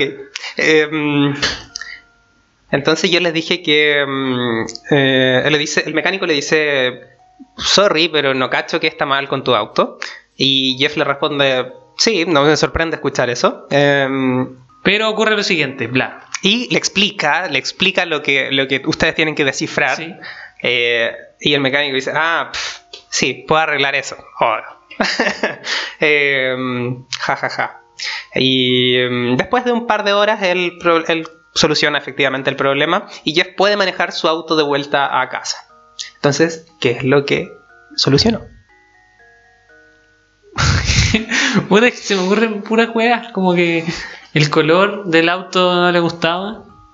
Eh, Pero si ya me preguntaron si tiene que ver con algo del auto y les dije que no. pero dijiste que era algo que solo puede resolver el mecánico. Sí, efectivamente. Pero puede que solamente lo pueda resolver él porque él se lo dijo al mecánico. Pero tú eres mecánico, ¿no? Pero no automotriz. Em, ¿El mecánico podría haberlo resuelto sin que Jeff se lo dijera? ¿Le explicara? Eh, probablemente le hubiese costado darse cuenta. Pu- puede que sí, no es obvia la respuesta a tu pregunta, puede que sí, pero, pero a priori la necesito. pero tú dijiste que no era. Lo que resolvió no estaba dentro del auto. Estaba, está dentro del estaba auto. afuera. ¿En el chasis específicamente? No. Y no tiene que ver con Jeff. O sea, si Jeff no, no hubiera cambiado algo suyo, no, no habría pro- el problema sería el mismo. Algo suyo, como que yo creo que yo creo que no, no tiene que ver con Jeff. Pero por ejemplo, Ya. No, me imaginaba que el weón fuera, no sé, fuera zurdo y necesitara que Ah, le no, cambiaran no, de lado del. no. ¿Y no tiene que ver con las ruedas tampoco? no está en el auto. No está en el auto el problema. No está. Ah, eh, ¿tiene que ver con el permiso de conducir? No. Lo mismo, pensé que tenía restricción. La Y patente. le dijo así como, oye, puedo dejar el auto aquí porque no puedo. No puedo salir. Pucha. Ah, Jeff no sé. tenía que hacer la hora por nada en especial. Me siento súper tonto. ¿No? Ya. No pudiendo adivinar. No, no particularmente. Estaba esperando realmente que el mecánico reparara el mo- el- lo que tenía que reparar. Ya. Eh, Pero ¿Qué- qué este, es este- este- este problema que encontró Jeff. Eh, imagino que no. Bueno, no podéis saber esto si es que lo había tenido antes. No sé, la respuesta no dice específicamente si había tenido este problema en otra ocasión. Eh, no, no tiene, No tiene infer- relevancia tampoco. Claro, no, no es relevante para la solución. Podría haberlo tenido, podría no haberlo tenido. Probablemente el mecánico hubiera sabido si es que lo, lo tuvo. Puta, weón. ¿Qué puede ser? Porque pienso en, pienso en Jeff llevando el auto y de partida, ¿por qué no le explicó antes al tiro la wea que era? O sea, fue. Jeff fue y le dejó el auto sin decirle nada. Pudo, pudo haberlo hecho mejor, es verdad. Pudo haberlo hecho mejor. Jeff fue y le dejó el auto sin decirle nada. Eh, No es relevante para la solución. Digamos, puede, puede que sí, puede que no, pero. Pero Jeff esperaba que el mecánico se evidenciara exactamente cuál era el problema. Eh, sí. Sí, es algo entonces que el mecánico podría haber visto eh, aparentemente en el auto. No. No en el auto. Porque no está en el auto el problema. Si no está. No tiene nada que ver con el auto. Si no tiene no- nada que ver con el auto. Te leo la primera frase para que Sí. puedas, por favor. Sí. Jeff tuvo un problema que requería que él em, tuviese que llevar su auto al garage. El problema requería eso. Ya, eh, a Jeff le gustaba. ¿Por qué motivos alguien tendría que llevar el auto al garage? No, pero espérate. ah, pero es que puede ser que a lo mejor le gustaba el po. y a lo mejor era para verlo de nuevo. Trajiste tu herramienta. pero, pero piensa en la respuesta que le da el mecánico. Él repara algo efectivamente. Mm. Se lo reparó. Tenía que llevar un mecánico automotriz en un taller de autos. Ay, No, no es un, un truco con las palabras, es, es un garage, un taller de una pista, autos. una pista. Eh, lo, lo estoy haciendo, pues, ¿cachai? Esta, esta primera frase es súper relevante, porque este motivo, lo que él tenía que reparar, que es mi pregunta para ustedes, eh, lo hace tener que llevar este auto. Pero no es el auto el problema, tiene que llevar el auto. Quizás llevaba en el auto algo que tuviera el problema. Claro, Que no necesariamente era el auto, puede que haya sido algo que estaba en el maletero. Em, ¿Qué dijo que no estaba dentro del auto? O sea, no es, no es, no es el- no está en el auto, pero no significa que no pueda estar adentro del auto, ¿cachai? sí, no está dentro del auto. Ya. Ni, ni en las maletas, ni en el guantera, ni en el cubículo. Ni en el capó, ni. Es correcto. No está en ninguna de esas cosas, pero está más cerca. ¿Tiene que ver con el aire acondicionado? ¿No? Oye, el mecánico para ver el. ¿Necesitaba Eh. encender el auto para encontrar el, el desperfecto? No, no está en el auto. necesitaba abrir las puertas. No, ¿Abrir las puertas para resolver el, el problema? Ninguna puerta. Ninguna ni siquiera la maleta. Ni siquiera la maleta, porque el problema no está en el auto. ¿Pero tocó el auto? No, No tocó el está en auto. No el tocó- auto. no ya, tocó el auto. Ya, pero es que ya, está bien. Pero es que como dijo que estaba cerca y la wea adentro, entonces si no está en el auto, ya, ya no encontró algo adentro, porque no, no digo tocó el auto. Yo digo que están cerca por, por la variante de respuesta que, que empezaron a dar, porque que no, No. fue el auto. ¿Está en el teléfono? No.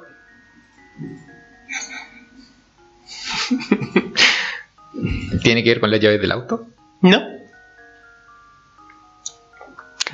Puedo cerrarlo ya si, si creen que, que fue muy largo. Sí. Pero acércalo más, pero. Pero no, no lo metáis entero todavía.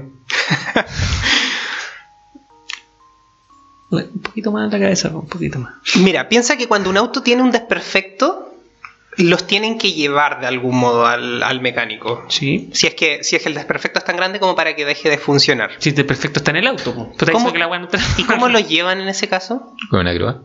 Con una grúa. Ah, ¿el auto del este weón era una grúa? Cerca.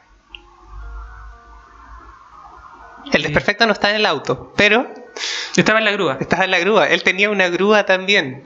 ah, entonces, ah, ya sé. El weón llevó el auto, o sea, él llevó la grúa, pero tenía un auto, la grúa. Entonces el weón vio el auto y el auto no tenía nada. Dijo, no, ah, pero ese problema tiene es la que grúa. arreglar la grúa. Exacto, exacto, ese es el problema. Él tenía el auto y tenía la grúa, era un conductor de grúa, pero eh, como, como su auto no tenía problema, pero la grúa sí, él no podía llevar la grúa. Entonces su esposa lo llevó en eh, arras- arrastras En una grúa de grúas.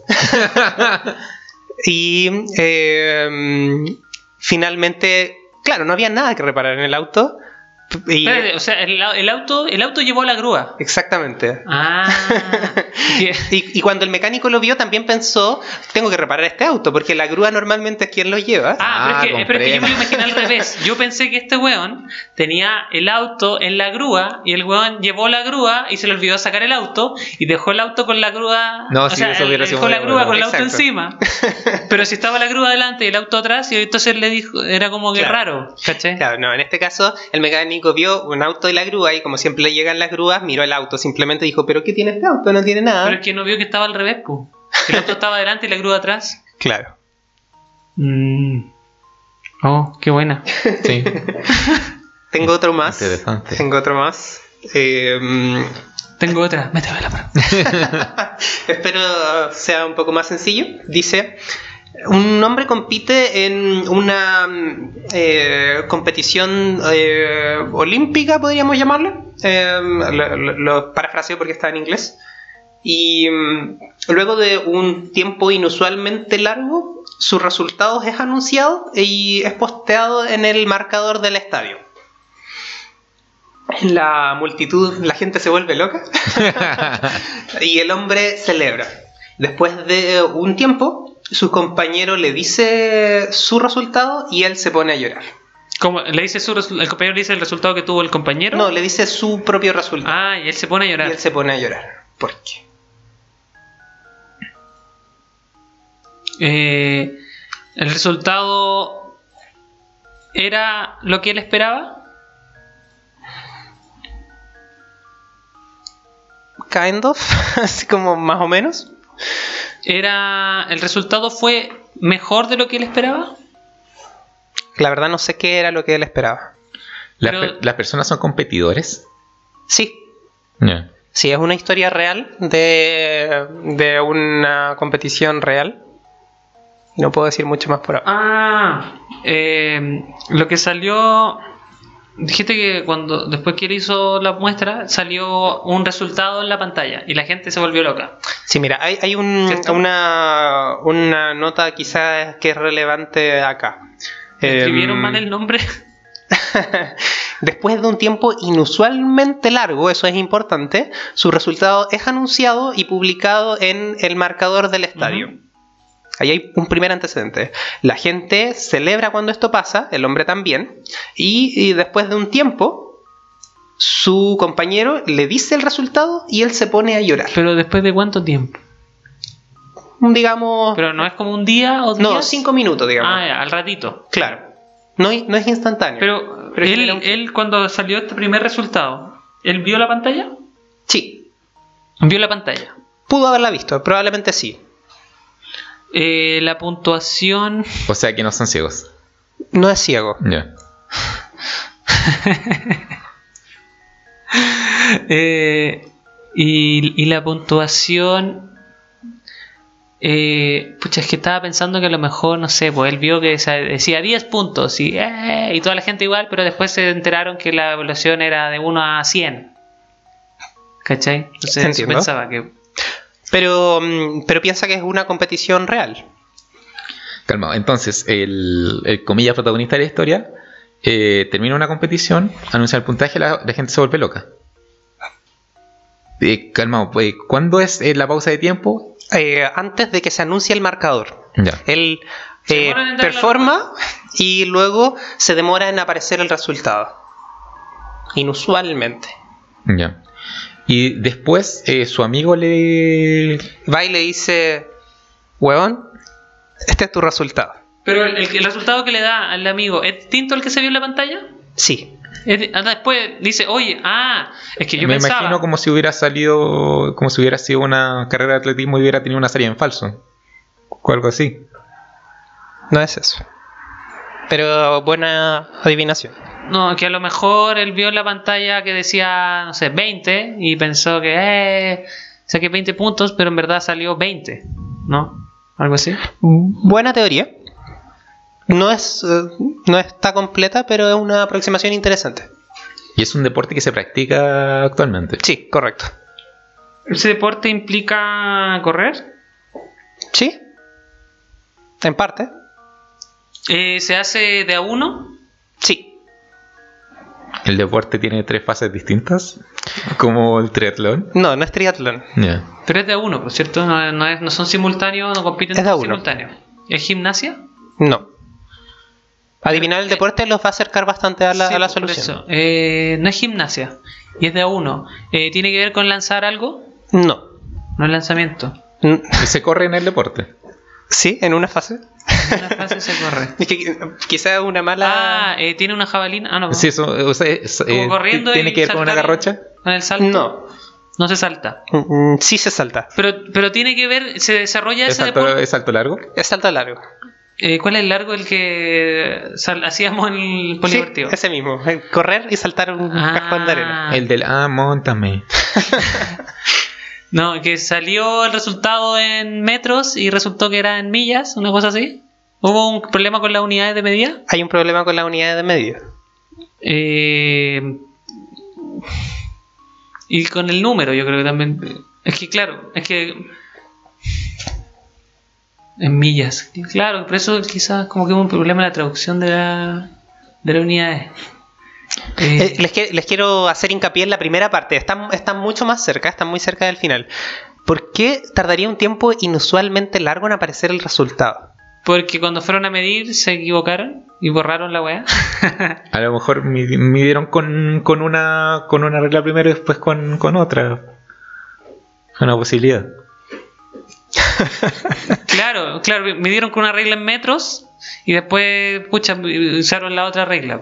No, no es eso. Porque te sale, oh, 10 metros, y en verdad eran 10 pies, que son 3 metros. Les dije que no es eso. Tiene que ver con eso, digamos, toda la respuesta, pero, pero el- la parte de por qué se demoró es la que le hago hincapié ahora, que es lo que en parte les falta. Porque la, la parte que, que ya tienen, hay una diferencia en, en las unidades, ¿ya? Y, y les, les soplo que esto tiene que ver con este cambio de reacciones. Pero quizá pueden indagar por ahí. ¿Cómo la reacción? Porque primero la gente se vuelve loca ¿Ya? y cuando su amigo le dice el resultado, él se pone a llorar. Puede, pucha, es que puede, me tinca que después venía otra buena y otra persona y puede haberle sobrepasado en el, el resultado, pero ahí no, no estaría metiendo el cambio de Pero unidades. la emoción de la gente era similar a la de él. O sea, es que a lo mejor la gente se vuelve loca como burlándose, ¿cachai? No. Entonces, o sea, ¿la emoción no demostró también el resultado? No sé si me explico, porque Sí, eh, sí representa el resultado. en, ambas, en, en ambas ocasiones, tanto en el que salió cuando publicado y en el que le dijo después. Aquí, aquí voy, que esa emoción es como, ¡uh! ¡Qué buen resultado! Al principio y después él llora por, ¡oh! ¡Qué mal resultado! ¿Sí? No. La primera parte de lo que dijiste sí. ¿Llora de tristeza al final? No. No. No, claro, es el no que le di a Feña recién. O sea, bueno, eh, supongo que no. O sea, llora de. Porque ganó. At the world. Oye, hoy día tenemos muchas referencias. Sí. Eh, llora porque quedó invalidada la competencia porque hubo un problema con la regla. No, No llegó la regla. Hay problemas. pero sí está muy cerca. Ay, chicos, pucha, qué difícil. Mm, ñam, ñam, ñam, ñam, ñam. Ay, no sé. Él está buscando, está haciendo trampa. No. No, pero tiene que. Ya, pero ver, déjame, déjame recrear en mi mente la situación. Por supuesto, dale. Este weón va, salto largo, ¡fua! Tira, cae en la tierra. Se demora inusualmente en Espera, aparecer el Pero marcador. eso, él hace la cuestión. Imagino, eran, ¿qué año dijiste? ¿1900? No sé cuándo. No les he dicho ah, no, la... la, la buena que. No es la carrera de caballo. Mezclé la buena que. En 1883. No me acuerdo del año de este, pero mm, diría alrededor de 1950, quizás antes. Entonces van, miden esta weá, imagino. pero existe y- un registro en video. y Claro, es pero miden y se demoran en medir la weá. Se demoran en, en- Se demoran en encontrar el resultado, imagino. Entonces se demoran en medirlo, la weá que sea, como lo ven. No creo que haya sido digital todavía en ese tiempo. Y después publican un resultado, ¿cierto? Y la gente es como, uh, qué bueno. Pasa un rato y el compañero le dice, oye, en verdad, esto es. Es de 1968. Lo que le dice es con respecto al resultado. Sí. Eh, Y yo- después llora de felicidad. Sí. O sea, la emoción, digamos, no la sé exactamente, pero es una emoción positiva probablemente. ¿Y cuál es la pregunta entonces? ¿Por qué llora? Que expliquen qué es lo que pasó en esta situación, pues, ¿cachai? Onda, eh, todo. Todo lo relacionado. Quizás el compadre saltó, le dieron como una marca. Eh, Ok. Probablemente después eh, le- la gente se emocionó, quizás rompió un récord, eh, tuvieron que hacer un cambio de medida para ajustarlo y terminó llorando de felicidad. Te la voy a da- dar la primera parte porque estás mu- muy cerca. Eh, dijiste que rompió un récord. en ese tiempo, la forma en la, en la que se medía era con unas marcas que estaban ya puestas en la caja. Pero él saltó más allá Ah. de la marca máxima. Entonces se demoró inusualmente en tomar la medida porque tuvieron que ir a buscar una wincha para medir desde la última marca hasta, Hasta donde nueva- está, hasta donde él llegó. Por eso se demoró inusualmente. Aparece su resultado y ahí viene la parte que tú adivinaste antes, Fernando.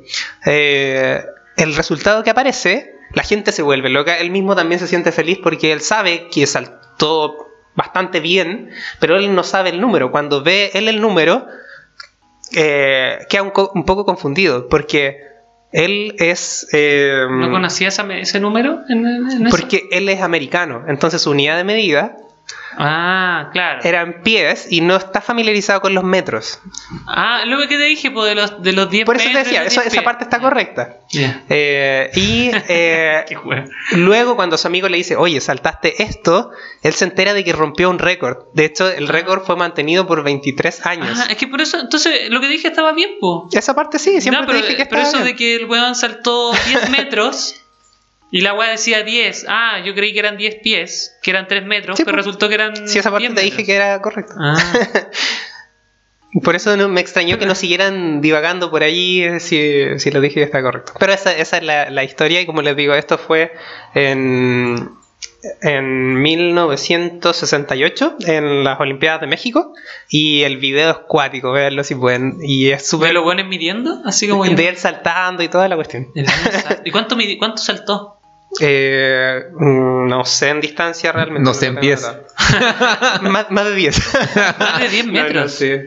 Pero como te digo, el, el récord fue mantenido por, por 23 años. Eh, acá está Wow, hasta en. el 91. Saltó tu, tu, tu, tu, tu, tu, tu, 890 centímetros. Que son casi Ocho. 9 metros. Casi 9 metros. Sí, pues son. o, si lo quieres en gringo, 8.9 son 29 pies Casi 30 pies, po. y 2,5 pulgadas. Wow. ¿Y, y el weón era, era blanco? no lo sé. No sé, que me imagino que, Sí. que, que alguien de piel oscura se estaría mejor acondicionado para saltar. Y aparte vi una vez una película que se llama Los blancos no saben saltar. Llegó Carlos. Pero a lo mejor no saben saltar hacia arriba. Sí, era de básquetbol. Ah, Y creo que aparecía el, este weón, el, el pelado de Zombieland en la película. el, el policía de. Sí, True True Detective.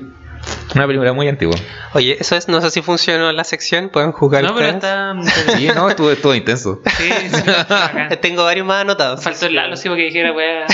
Wea, wea. claro.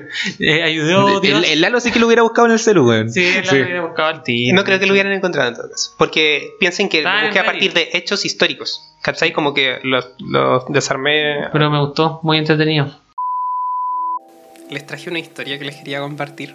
No sé si conocen al personaje. La verdad es que yo no soy muy cercano a él. Alguna vez vi su cuenta y más adelante escuché las noticias al respecto. El personaje del que le estoy hablando era conocido en la época de Fotolog como Mente Enferma. ¿Les suena? Mente, Mente. Enferma. Era un Fotolog Gold de un huevón así como peinado emo, cara pálida y como lentes de contacto, así como Suena, pero no, no me atrevería a decirte que sé quién es. ya, mira, búscate una fotito para que te hagáis una idea, pero no te spoilees de las noticias que puedan aparecer acerca de mente enferma. Era una persona que estaba relacionada como con cierto odio a los gordos, algo así. Exactamente, ese individuo, ese individuo. Eh, Les voy a contar un, un resumen de, de su historia como, como en general. Ese es él en la época de Fotolog. Ya. Mente enferma. Tiene cara de haberse sacado un par de costillas para. Tiene cara de, de niño. Para doblarse más. Sí. tiene cara de Kudai.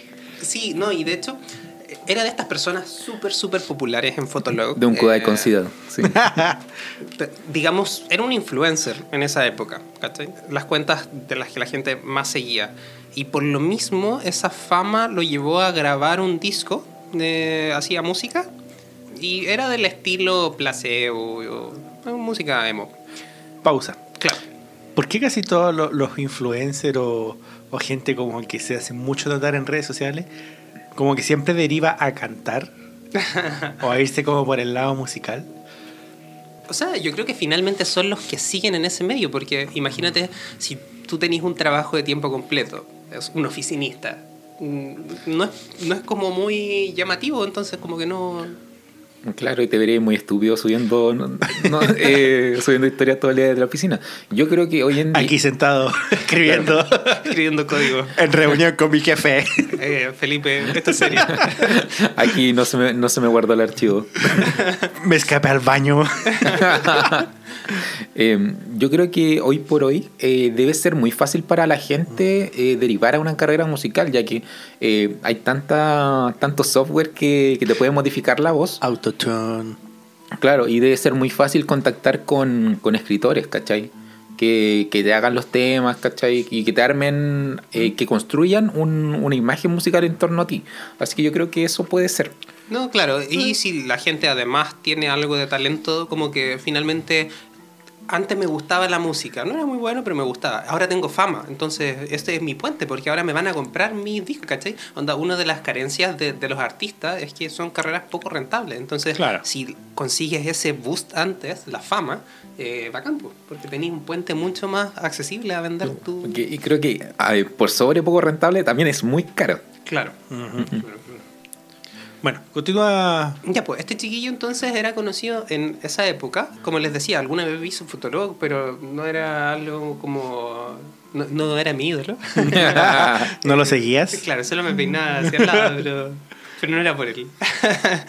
y más adelante, como Daniel mencionaba, eh, se hizo famoso por otros episodios. Cuando fue la época de Twitter, él tenía una cuenta, dejó de ser llamado mente enferma, porque ese era el, el fotolog. En general, en internet lo llamaban mm, Siav, que son las iniciales de su nombre. No, no recuerdo su nombre, pero es Sebastián, su, su primera. Sebastián Ignacio Aravena Berríos. Lo buscaste. No. Lo inventaste Lo acabo de recién. inventar. Ay, creo que Sebastián Ignacio De más que puede ser Sebastián Ignacio. No conozco otro. Álvarez Bernales. Álvarez Bernales. Siaf o mente enferma, este sujeto, empezó, después de, de que tuvo esta fama, ya era más mediático, entonces la gente lo seguía en un montón de redes y apareció Twitter, entonces la gente empezó a conocer su opinión. Y era un facho así, súper neonazi, que en general promovía el odio. Ponía tres banderas el 18. Tres banderas. Ponía los calcetines al auto. en- y onda, este, este flaco s- tenía varios tweets incitando al odio, como que siempre hablaba de que le gustaba a la gente rubia. Tenía una polola en ese tiempo, entonces siempre hablaba de Y, y eso. era morena. No, no, no. era, eh, pero si- siempre hablaba como de los rubios. Él no es rubio, pero como que siempre en lo alemán, en lo rubio, había algo que él lo encontraba superior. en el Oktoberfest. claro. Y se tiraba de repente sus comentarios eh, hasta que apareció esto que él tenía un blog donde se mofaba de la gente gorda, de las mujeres gordas en específico. Entonces, ahí fue otro capítulo donde este gallo apareció nuevamente porque se hizo popular esto de que incitaba al odio con la gente gorda, que se reía de ellas. Y habló en ese momento la ministra de la mujer, ¿cachai? Se metieron y debido a esto en la calle le pegaron, ¿cachai? Oh, Y él, me acuerdo que Eran mujeres gordas. por, ese, por esa época aparecieron hartos, compartían un video de Tweetcam donde eh, mostraban como él diciendo, por culpa de usted, ministra, ¿cachai? Me pasó esto, que le habían pegado, le habían sacado la chucha. Porque era, era así, po, un, un gallo eh, es, es como súper narciso, ¿cachai? Finalmente él está diciendo, yo soy perfecto, la gente bonita es perfecta. Ustedes feo arreglen sus problemas. ni siquiera ustedes no deberían existir. Tengo un comentario súper neonazi. Entonces, esos eran los capítulos más famosos de Mente Enferma. Luego se supo más adelante de que el huevón era homosexual. No lo O sea, sospechaba. Primero era neonazi, ¿cachai? Y atacaba también a los gays. Y de repente sale del closet, ¿cachai? Y salió del closet porque terminó con su polola. Y su polola fue la que reveló Que él era. que él era gay. No se le paraba. E- ella reveló que él era gay y él la atacó, no me acuerdo cómo la llamó, pero Gorda. ofensivamente también, ¿cachai? Eh, dijo Y- gorda. Y tuvo que llegar el, el papá de él como a eh, exigir, ¿cachai? Que la dejara de tratar así, porque la llamaba de una forma súper ofensiva. Wow. Entonces, Perra traga semen. pero bueno, ella contó que este gallo era homosexual y más adelante se le conoció. Bueno, ah, él en ese momento decía: Tengo algo con hombres, pero no soy homosexual. como no, Es lo hago por diversión. Es como el pelado shooter en la teleserie. Se agarra a los hombres, pero no es gay. No, igual es que pues, es como esa cuestión de los perros de que se puntean por imponer dominio, podría ser. Como los griegos. po. No, es que ellos lo hacían como por un tema de más de fraternidad, ¿cachai? Era De- griego, Daniel. No, po. pero un perro se puntea a otro solo para imponer dominio, muchas veces. Era oikos. Inclu- incluso una... Ah, tú decís como que partió así, como de solo de sodomizar a alguien No, casi. no creo que haya sido el caso. Pero es una pero si Se tratamos de buscar un origen natural, Claro. podría, podría, en un remoto caso, ser ese. Pero en este caso lo deja totalmente fuera. Yo no lo creo. Bueno, Él no quería imponer dominio entonces. Claro, Y este, este gallo estuvo trabajando como fotógrafo, como era medio artista, qué sé yo, en, en Valpo un tiempo. Y también tuvo una época en, en que era peluquero y trabajaba en Palumbo, en Viña. En Palumbo. Sí, entonces, eh, y en ese tiempo eh, en que trabajaba en Palumbo se jactaba en redes sociales de que tenía mucha plata. Entonces, en general, subía videos hecho pico drogándose y tomando. ¿Cachai? Onda viernes por la tarde, video de destrucción. ¿Cachai? Y, y cuando se drogaba, no se drogaba con, con hierba nomás, ¿cachai? Onda drogas duras. Y igual. me ponía bueno. Sí. Entonces, ese es el sujeto de- del, del que estamos hablando. Mucho tiempo después se le conoció un pololo que era el gringo, un americano. Pequeño Timothy. Acabamos de retroceder al capítulo 1. Se le conoció un, un pololo. Se fueron a vivir juntos a Curiñanco, que queda cerca de Valdivia. Ya. Entonces, esa era la película de este gallo. Como en, en lo que él estuvo trabajando por, por ese tiempo. Eh, me imagino que tenían que ver con esas cosas, como les decía antes, tipo fotografía, más experimentales. Pero en redes sociales lo que él posteaba estaba vinculado como a un juego de realidad virtual. Entonces, en, su- Tipo LOL. en su... No, no, no. eh, eh, ya voy a prof- profundizar un, po- un poquito más para allá. pero- O Jabo. no, no. Club Penguin. Club Penguin, qué buen juego. Pero ya no existe, horrible.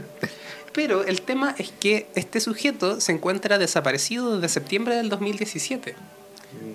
O sea, de redes sociales o, o O sea- como de, de la vida. En septiembre del 2017, la PDI puso en Twitter, en su cuenta, un anuncio de que él se encuentra desaparecido. Wow. Y eh, el mismo día, su pololo, el gringo, escribió un tweet que decía que él había desaparecido hace tres días con su perro. Él se fue de la casa y no volvió. Y él también, el gringo, en, en una red social que ambos tienen cuentas que son públicas, entonces la- las, Un tal Grinder. que yo nunca la había escuchado, pero bueno, haciendo esta investigación la, la pillé por ahí. Aparece que su pololo, el gringo, había comentado varias veces que él andaba con pensamientos suicidas. Entonces, lo que se ha divulgado mucho es que se suicidó en ese momento o se fue a suicidar. Pero aún así no existe un cuerpo. Se Y- lo comió el perro. Otra de las cosas es la que estaba metido este gallo en el último tiempo, desde que se fueron a Curiñanco, eh, eran como medias sectarias. Hablan mucho de ufología y mucho de una, no sé cómo se llama la corriente, la secta, pero andaba ya metido en el rollo alemán y onda le dio por como un credo al número 88 por algún motivo, pero viene a partir de esta, de esta A creencia. lo mejor vio Kill Bill. No, no, no. Pero eh, es que Se metió una a una banda neonazi. Mira, en lo que leí para, para esta investigación eh, decía que el, a- existe una corriente de algo que surgió en Alemania, ¿cachai? Como este gallo era medio nazi y leía cosas alemanas, ah, leyó Bueno, de eso. En el sur hay bastante alemán. Claro, en, en Valdivia, además, además, Sí. además. Eh, pero mm, en eso existe este culto al número 88 y otras cosas más, pero no tan así extremo y nunca y, y no relacionado con lo nazi necesariamente, ¿cachai? Solo coinciden que es alemán. Pero él tenía una muñeca, una muñeca así como... ¿Alemana? No, no, una muñeca más o menos como de unos De trapo, de porcelana. De estas, es como de porcelana, de estas figuras grandes, Tipo Anabel. tipo Anabel, claro, que le, le tenía un, un nombre, Fabiola Orsic. No sé cómo se pronuncia el alemán, pero él, como, como hacía estos videos, subía a sus redes sociales que había un mensajito, pero él decía que esta muñeca era la encarnación de otra persona de apellido Orsic que vivió en la no sé si en, en la Alemania nazi y era una medium. Entonces decía que la muñeca hablaba, o sea, que esta persona hablaba a través de la muñeca. Entonces ahí tenía su película armada. Ya. y es relevante esto porque hace un mes atrás la cuenta de SoundCloud de este sujeto subió un audio. Wow. Una cosa es que para tener una cuenta de SoundCloud activa, tú pagas una suscripción. Nosotros cuando creamos este podcast, uno de los lugares para subirlo, que yo intenté hacerlo, fue a través de SoundCloud, pero eh, chocamos porque Necesitabais re- pagar. requeríais pagar, pues entonces no quisimos hacerlo. Entonces hay alguien manteniendo, o había alguien manteniendo su cuenta, y subieron este audio Niemand bleibt hier. This is a message from Fabiola Orsic.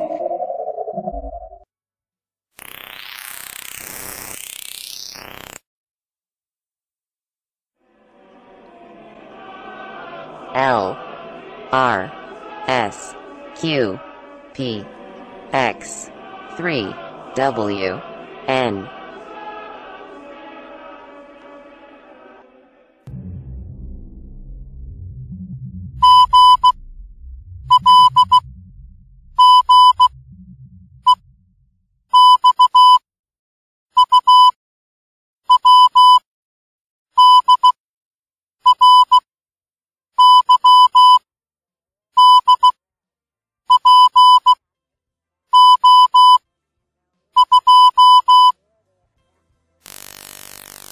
sube un audio y el audio es súper críptico. Onda, hay uno, primero un sonido en alemán bien raro, después viene un código que está como un saludo que dice: Hola, soy Fabiola Orsic, apenas se entiende, en la muñeca hablándote, ¿cachai? Luego vienen como unas letras y números y un morse, ¿cachai? Entonces, cuando pasó eso, las redes sociales empezaron, la gente que lo conocía, a hablar de él, ¿cachai? Oye, está vivo, ¿qué pasa? Gente intentando decodificar el mensaje. Apenas él desapareció en esta red social que yo les contaba de hace dos años, también había ciertos mensajes que la gente empezó a seguir. Algunos decían, esto es puro show, ¿cachai? Porque dado que este loco parece que le gusta la exposición y todo esto, está montando este espectáculo. Pero se metió a la PDI, pues, ¿cachai? Entonces es fuerte igual que la PDI busque a alguien o lo publique, porque no lo han encontrado, ¿cachai? Onda, el gallo está lo suficientemente bien escondido como para que No lo encuentran. Claro. Eh, hay gente que va a Curiñanco a buscar qué pasa con este sujeto. No se volvió un atractivo turístico. Yo descifré el código. uno de los últimos videos que él subió a su cuenta de Instagram es acerca del juego. Y el juego era acerca como una especie de búsqueda del tesoro, creo que se llama, eh, en Curiñanco. El tesoro de Curiñanco, ese era el nombre. Y básicamente tú ves un video de una cámara así como por el bosque de Curiñanco. El Curiñanco es una playa o un lago precioso, ¿cachai? Si buscan fotos van a cachar que es como Valdivia, ¿cachai? Como el típico lugar, un lago Sí. al lado del bosque. Como el gallo tenía plata, se ve espectacular. Entonces me imagino que en esas voladas de drogas de- se fueron como al bosque a grabar, qué sé yo. Y la idea del juego es algo así como... Piensa que... el teto? reci- recién con smartphones, entonces cosa de que tú podías usar tu cámara como Pokémon Go. Pokémon Go es un juego de realidad aumentada, ¿cachai? Donde usas tu cámara y ves algo que no veías eh, sin, sin el teléfono. Entonces ves cosas en ese lugar. Entonces hay gente que tiene la teoría de que la búsqueda del tesoro es buscarlo a él, ¿cachai? Con pistas que están ahí, porque es el tesoro de Curiñanco, ¿cachai? Entonces, Podríamos decir que el juego se hizo verdadero. Y después de dos años de que no lo encontraron, tiró otra pista. no, pero apenas pasó eso, las primeras pistas daban con una especie de, de coordenada, la gente la buscó, hizo un teléfono, eh, y... mm, Bueno, esto lo leí de una cuenta de, de Twitter de gente que empezó a seguir el hilo, ¿cachai? Gente haciendo la investigación eh, y armar el, el puzzle, pero apenas como ellos empezaron a avanzar un poquito, encontraron, ponte tú, un número de teléfono, o lo asociaron a un número de teléfono que supuestamente da a alguien de Alemania. Y hablaron con esa persona, pero después de, de un, un par de llamados quizás, dejaron de responder. En Entonces, Alemania. Claro, entonces hay gente que tiene la teoría, este weón se fue a Alemania, o- pero hay un chanchullo extraño al respecto. Ahora, ah bueno, y apenas la, la- la gente empezó a hacer eso, se metió a la PDI, se bajaron todas esas cuentas y esas pistas. Entonces hoy por hoy lo encuentras en YouTube, ¿cachai? De, como de gente que lo resubió, pero la mayoría desaparecieron. No está, la cuenta de SoundCloud ya está cerrada a pesar de que eso pasó hace un mes. Tienes que verlo desde, desde YouTube. Bueno, creo que eso es en esencia todo lo que, lo que pasa en esta historia. Pues hay un sujeto que siempre fue un personaje que está desaparecido desde el 2017, dos años de ahora. Y aparece este, esta cuenta misteriosa con este audio diciendo que es la muñeca, que es Fabiola Orsi. ¿Qué creen ustedes? ¿Y, el, y el, la- el pololo en ese tiempo no volvió a salir a luz? No... Creo que se fue de Chile. Eh, me suena que Se lo fue a. Alemania. Me imagino que lo investigaron, ¿cachai? Onda, desaparece una persona. Claro. Y tuvieron algún conflicto con qué cosas podía llevarse o no de la casa. Pero él, como te decía, en varias de las cuentas de, que aún están abiertas de redes sociales, declara haber visto actitud suicida o que él intentó como eh, evitar que su pololo anduviera en esos pensamientos suicidas. Este gallo era famoso por ser mala onda hacia afuera, digamos, en, en cierta época, pero desde la época del gringo, de la época como que se fueron a Curiñanco, en general la mayoría de los comentarios de él es que estaba muy bien, incluso feliz. Claro, puede ser también influencia de la droga, que haya tenido como una recaída, eh, los excesos. No sé, a mí me tiene muy preocupado el perro. Pero Eh, es como. Es raro lo que ha pasado. Yo creo que debe estar vivo. Si estuviera muerto, le gustaría aparecer siendo un mártir o haber dejado esa imagen, me imagino. Quizá decir que resucitó en algún momento. Claro. Jesús. El Mesías. Es el Boris. Boris es el Mesías.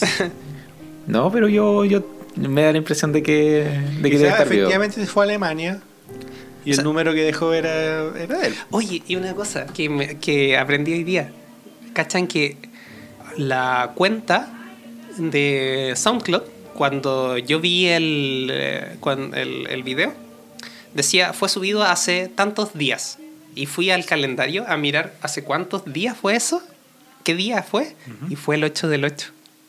Y como este gallo estaba obsesionado con el 88. Oh, dije, weón, esto está planeadísimo, así que no Qué puede ser así como... Que a mí me encantan los puzzles, entonces. Algo tiene que pasar ahí. ¿Qué es lo que tú esperas que ocurra, Guillermo? Yo- no sé realmente. Yo creo que el gallo está vivo, esa es mi, mi creencia. También me causa curiosidad si es que la PDI sabe más, ¿cachai? Y no publicó. Por ejemplo, lo buscaron, pero eso significa. ¿La búsqueda para en algún momento? ¿Onda encontramos algo y hacemos público que ya no lo buscamos? ¿O se seguirá buscando? Onda, no sé si existe una base de datos donde podamos ver, ah, sí, mira, aún está en búsqueda o ya se cerró porque, porque sabemos dónde está, ¿cachai? Eh, lo que sí es que la PDI buscó en algún momento y si yo googleando encontré estos tweets y puedo ver como estos puzzles, de seguro ellos también podían verlos, ¿cachai? Entonces no creo que ellos no hayan encontrado estas mismas cosas y, y seguramente quizás uno de sus caminos fue concluir a un loco hueveando, no se sigue investigando más, ¿cachai? Yo creo, insisto en lo que te decía antes, quizás está vivo, quizás es como la oportunidad de... No creo que esto sea un juego, como esa teoría dice, como el, el de realidad virtual que él estaba haciendo de la búsqueda del tesoro, pero sí finalmente algo mediático. Esta, eh, la cuestión de, mm, de Fotolog, que fue lo primero que lo impulsó a la fama, fue lo que lo hizo sacar sus temas de música, entonces ahora esto es casi artístico, ¿no? Como hago este proyecto donde finjo mi muerte y bueno, quizás está pasándolo bien con el gringo en otro lado, se pusieron de acuerdo y se encontraron allá o en Alemania. Igual Habría siento que debe ser complicado para una persona para una persona tratar de desaparecer así y más si es que Si es que querés virarte en el fondo. No, No, sé, claro. no- no sé qué tan probable sea. Que un chileno no te vea en el extranjero y no te reconozca, porque en verdad el gallo ha- se ha expuesto toda la vida. Entonces, por más que ya no está emo, ¿cachai? Pero en sus últimos años, digamos, eh, su cara es más reconocible. Pues está su foto ahí de la PDI, está más pelado. Mira, pero fuera de eso, yo creo que es fácil desaparecer. ¿En serio? Me imagino. Bueno, depende del país al que te, va- al que te vayas, pero... Oigan, ¿y el feño? Porque piensa que, pucha, te vas y cachai, dejáis todos tus medios de comunicación aquí. Como lo único que podrías encontrarte que quizás de pronto es cuando pases por aduana, ya este loco se fue para tal parte. Mm, Claro. Pero de ahí nadie sabe para dónde lo tiraste, pues. Claro. No, y depende del país, pues hay países que, que son como más, ¿Reservados? más allá de eso, como destinos populares, entonces finalmente posible que alguien te vea y te conozca, pero otros que quizá cambiáis tu vida completamente pues, Pero es que si te por barreras idiomáticas. Yo creo que en cualquier país existente podéis ir y nunca encontrarte con nadie conocido. Pues la probabilidad de encontrarte con alguien que te conozca es súper baja. Pero piensa que un gallo que tenía cuentas que seguían. Claro, si el loco es como conocido quizás más públicamente, puede ser que lo reconozcan. Pero yo creo que igual puede ser fácil Sí, mandarte no. a cambiar y que Teñirte nunca más aparecí. cambiarte un poco el peinado y ya de ahí quizá. mm. Te sacas un par de dientes y está al otro lado. Un par de dientes. Porque se la chupe mejor al pololo. Yo creo que en este caso habría que contactarse de nuevo con el gringo después de haber eh, como Claro, haber ¿dónde visto el- que se subió el este audio, ver qué pasó con el tipo. Claro. Bueno, Pero esa era la historia de interesante misterio la- que les quería contar. Misterio que están invitados a resolver. ¿Te imaginas si trata de contactar con nosotros por reavivar la noticia? Sería interesante. Quizás está constantemente pendiente de, de escuchar su nombre. Puede ser, pues ¿cachai? Yo también Onda, creo que alguien podría- así de, de egocéntrico eh, Sí, De estar googleándose todo el día. Exactamente, viendo en qué me etiquetaron, ¿cachai? ¿Cuántos están buscando intentando resolver mi acertijo, ¿cachai? Como Así que obligado a subir esto con un hashtag para, para ver qué sucede. música de archivos secretos X, por favor.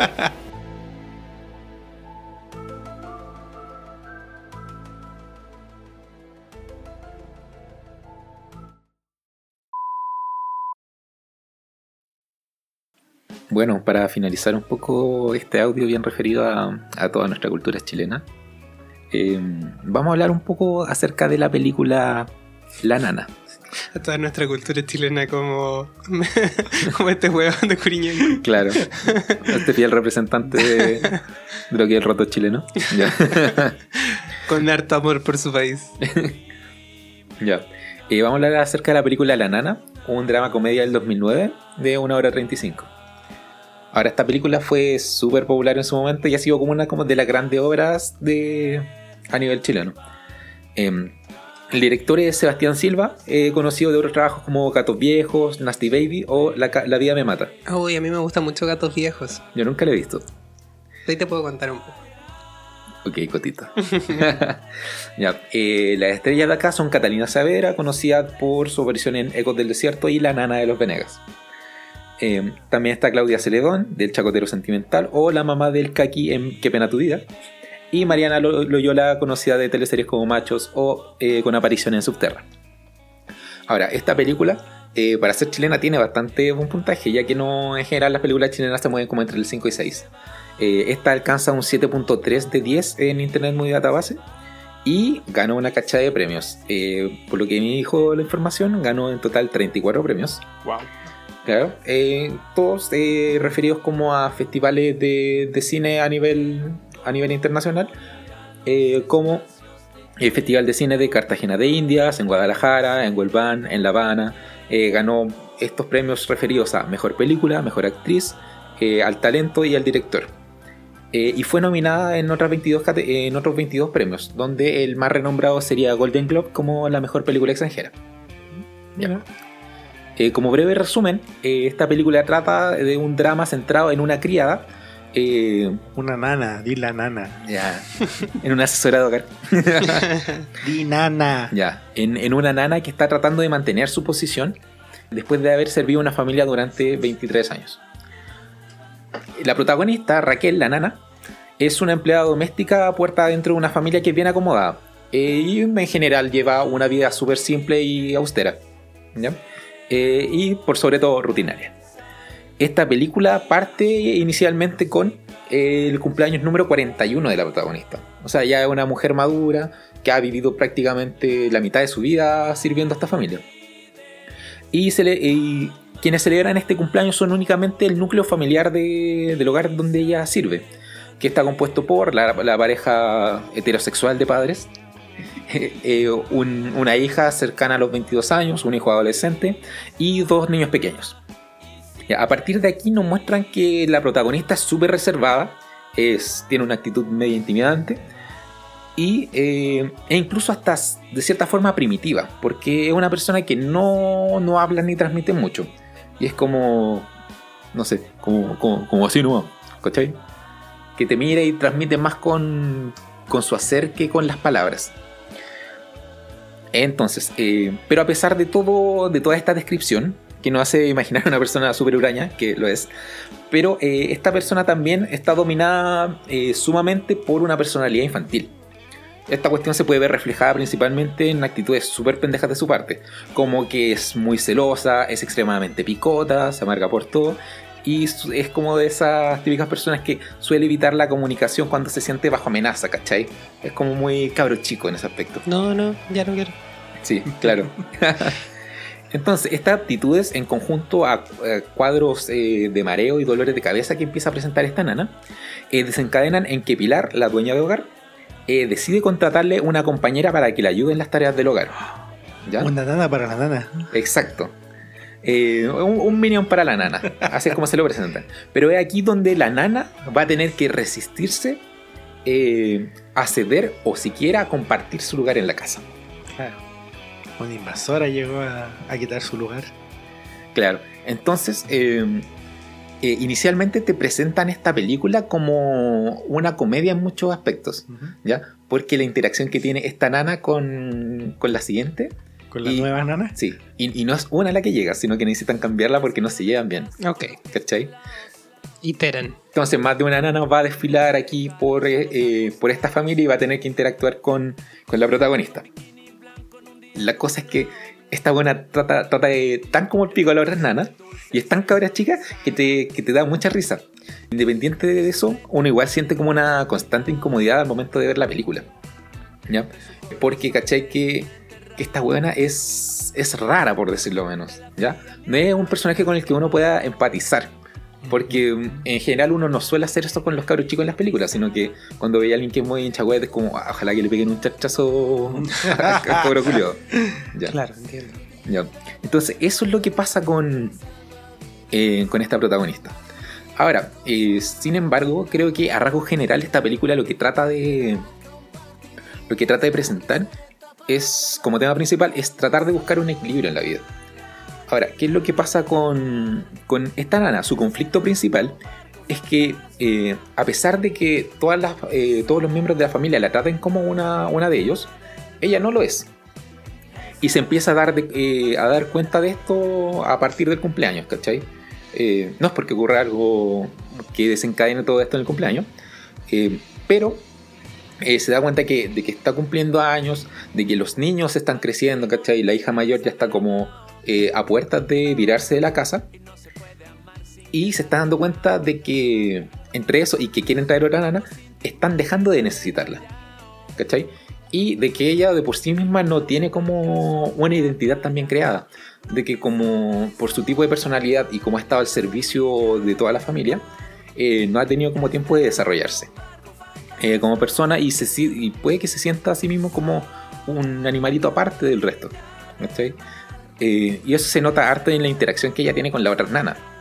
Eh, a una como que la agarra mucho para el hueveo, a la con la con la otra como que trata de charlas y en, gen- en general no se entiende con ellas y con la familia incluso le cuesta un poco. Eh, si bien es infantil y siempre trata de estar en buena posición con con la gente que la rodea, no, no, no es como porque le nazca, sino que es una cuestión situacional. Ella siempre, siempre trata de, de velar por sus intereses y si es que tiene como algún conflicto con otra persona, eh, lo trata de resolver a media y de mala gana, ¿cachai? Eh, bueno, estos conflictos y estas ganas, o sea, y eh, cómo se da ella cuenta de que ya no, ya no la están necesitando, o sea, se, eso se ve reflejado principalmente en la relación que tiene con la cabra que es la, la mayor de la familia. ¿ya? Con ella se lleva como la reverenda puta. Sí.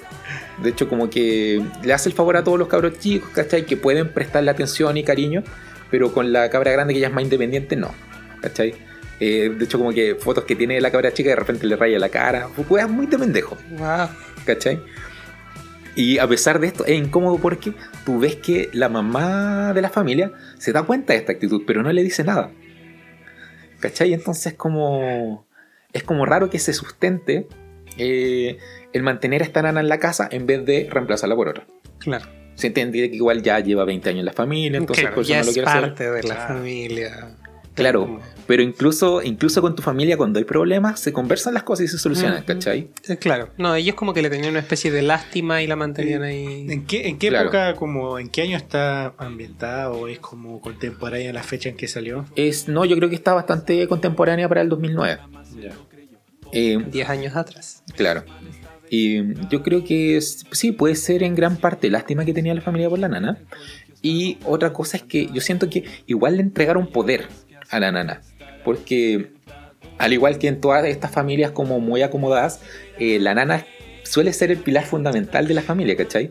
Si tenía a los padres trabajando constantemente, Es la mamá, básicamente, en su Claro, ausencia. es la mamá y es como tú puedes tener tu, tu gran familia con tu gran casa porque tienes alguien que te la mantenga, que es la nana, ¿cachai? Claro, es como la que lleva la rienda de la casa, entre comillas, pues.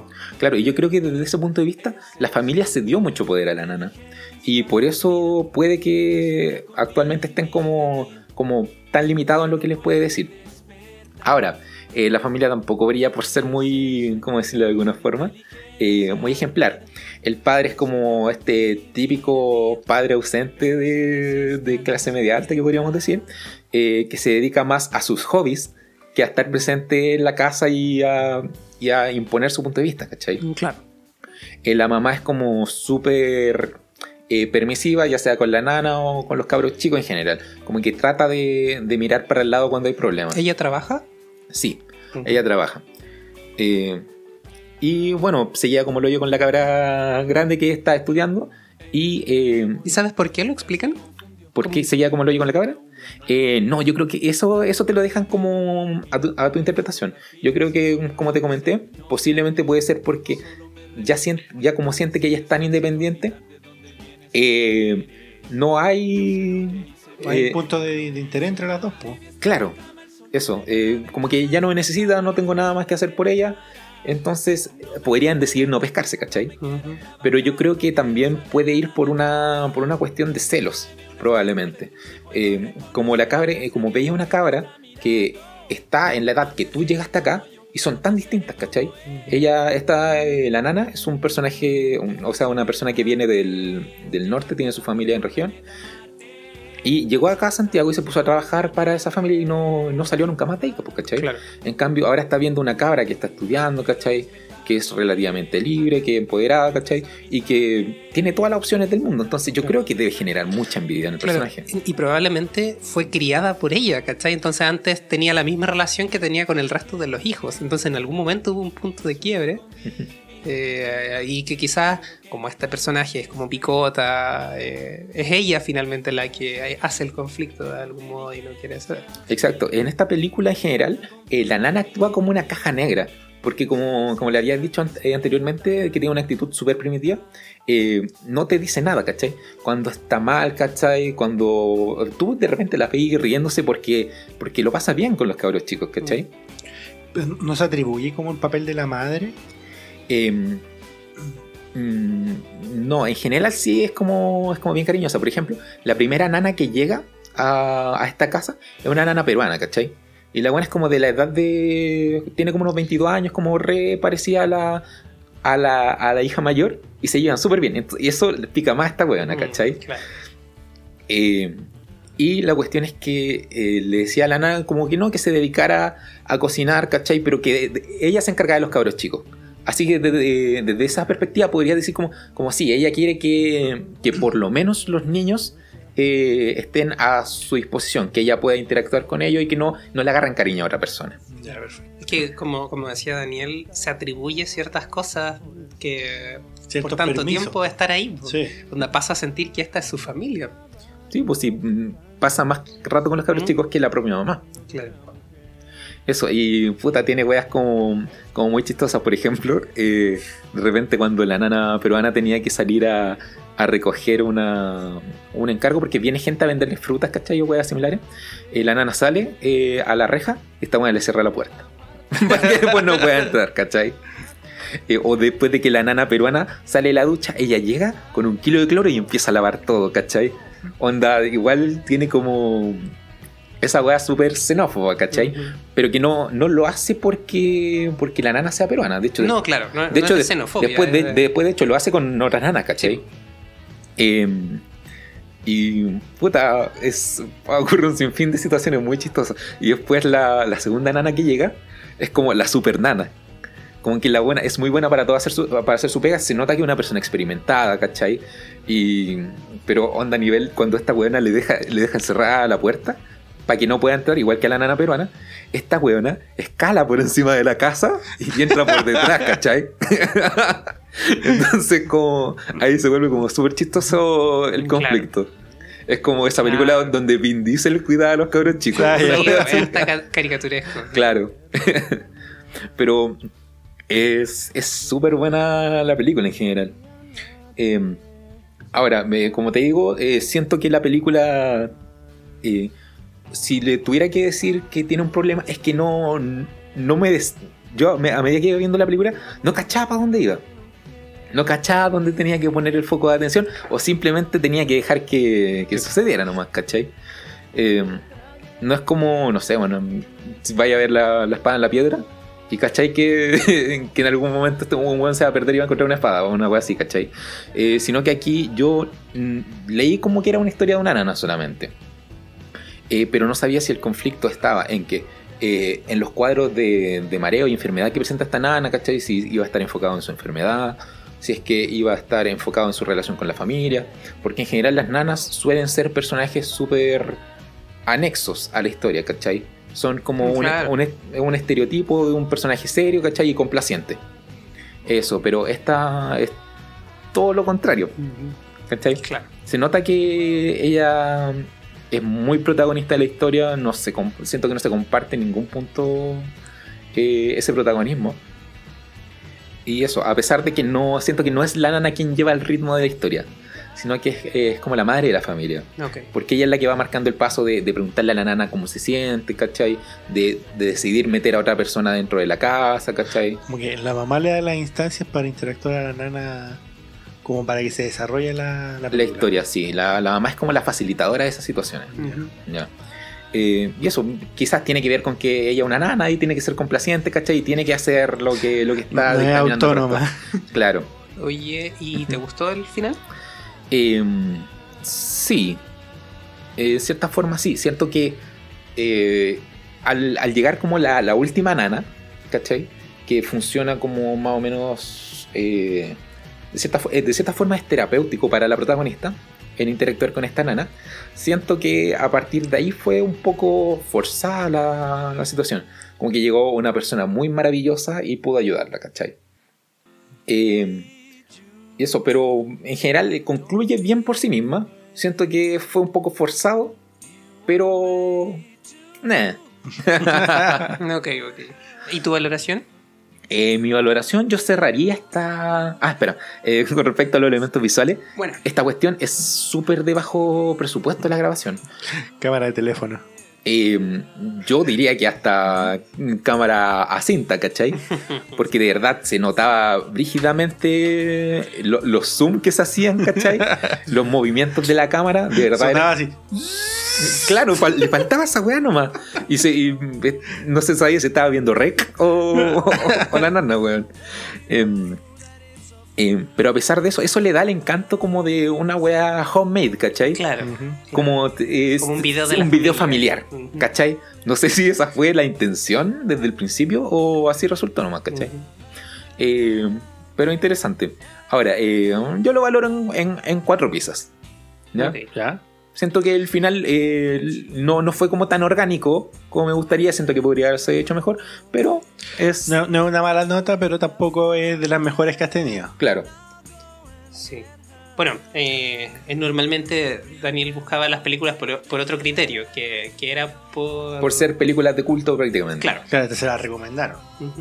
No, pero, pero suena súper interesante realmente. Sí, eh, eh, ahora, eh, siento que.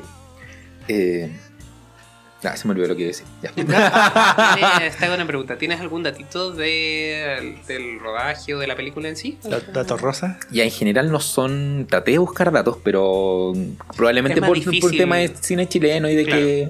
Y de que la gente es menos. ¿Cómo decirlo? Eh, Es que trata de todo está documentado en las películas gringas, pero no, no sabemos mucho de la producción. de- Exacto. Eh, y puta, en particular vi una entrevistas que hacían a la actriz. Y la mina de verdad era.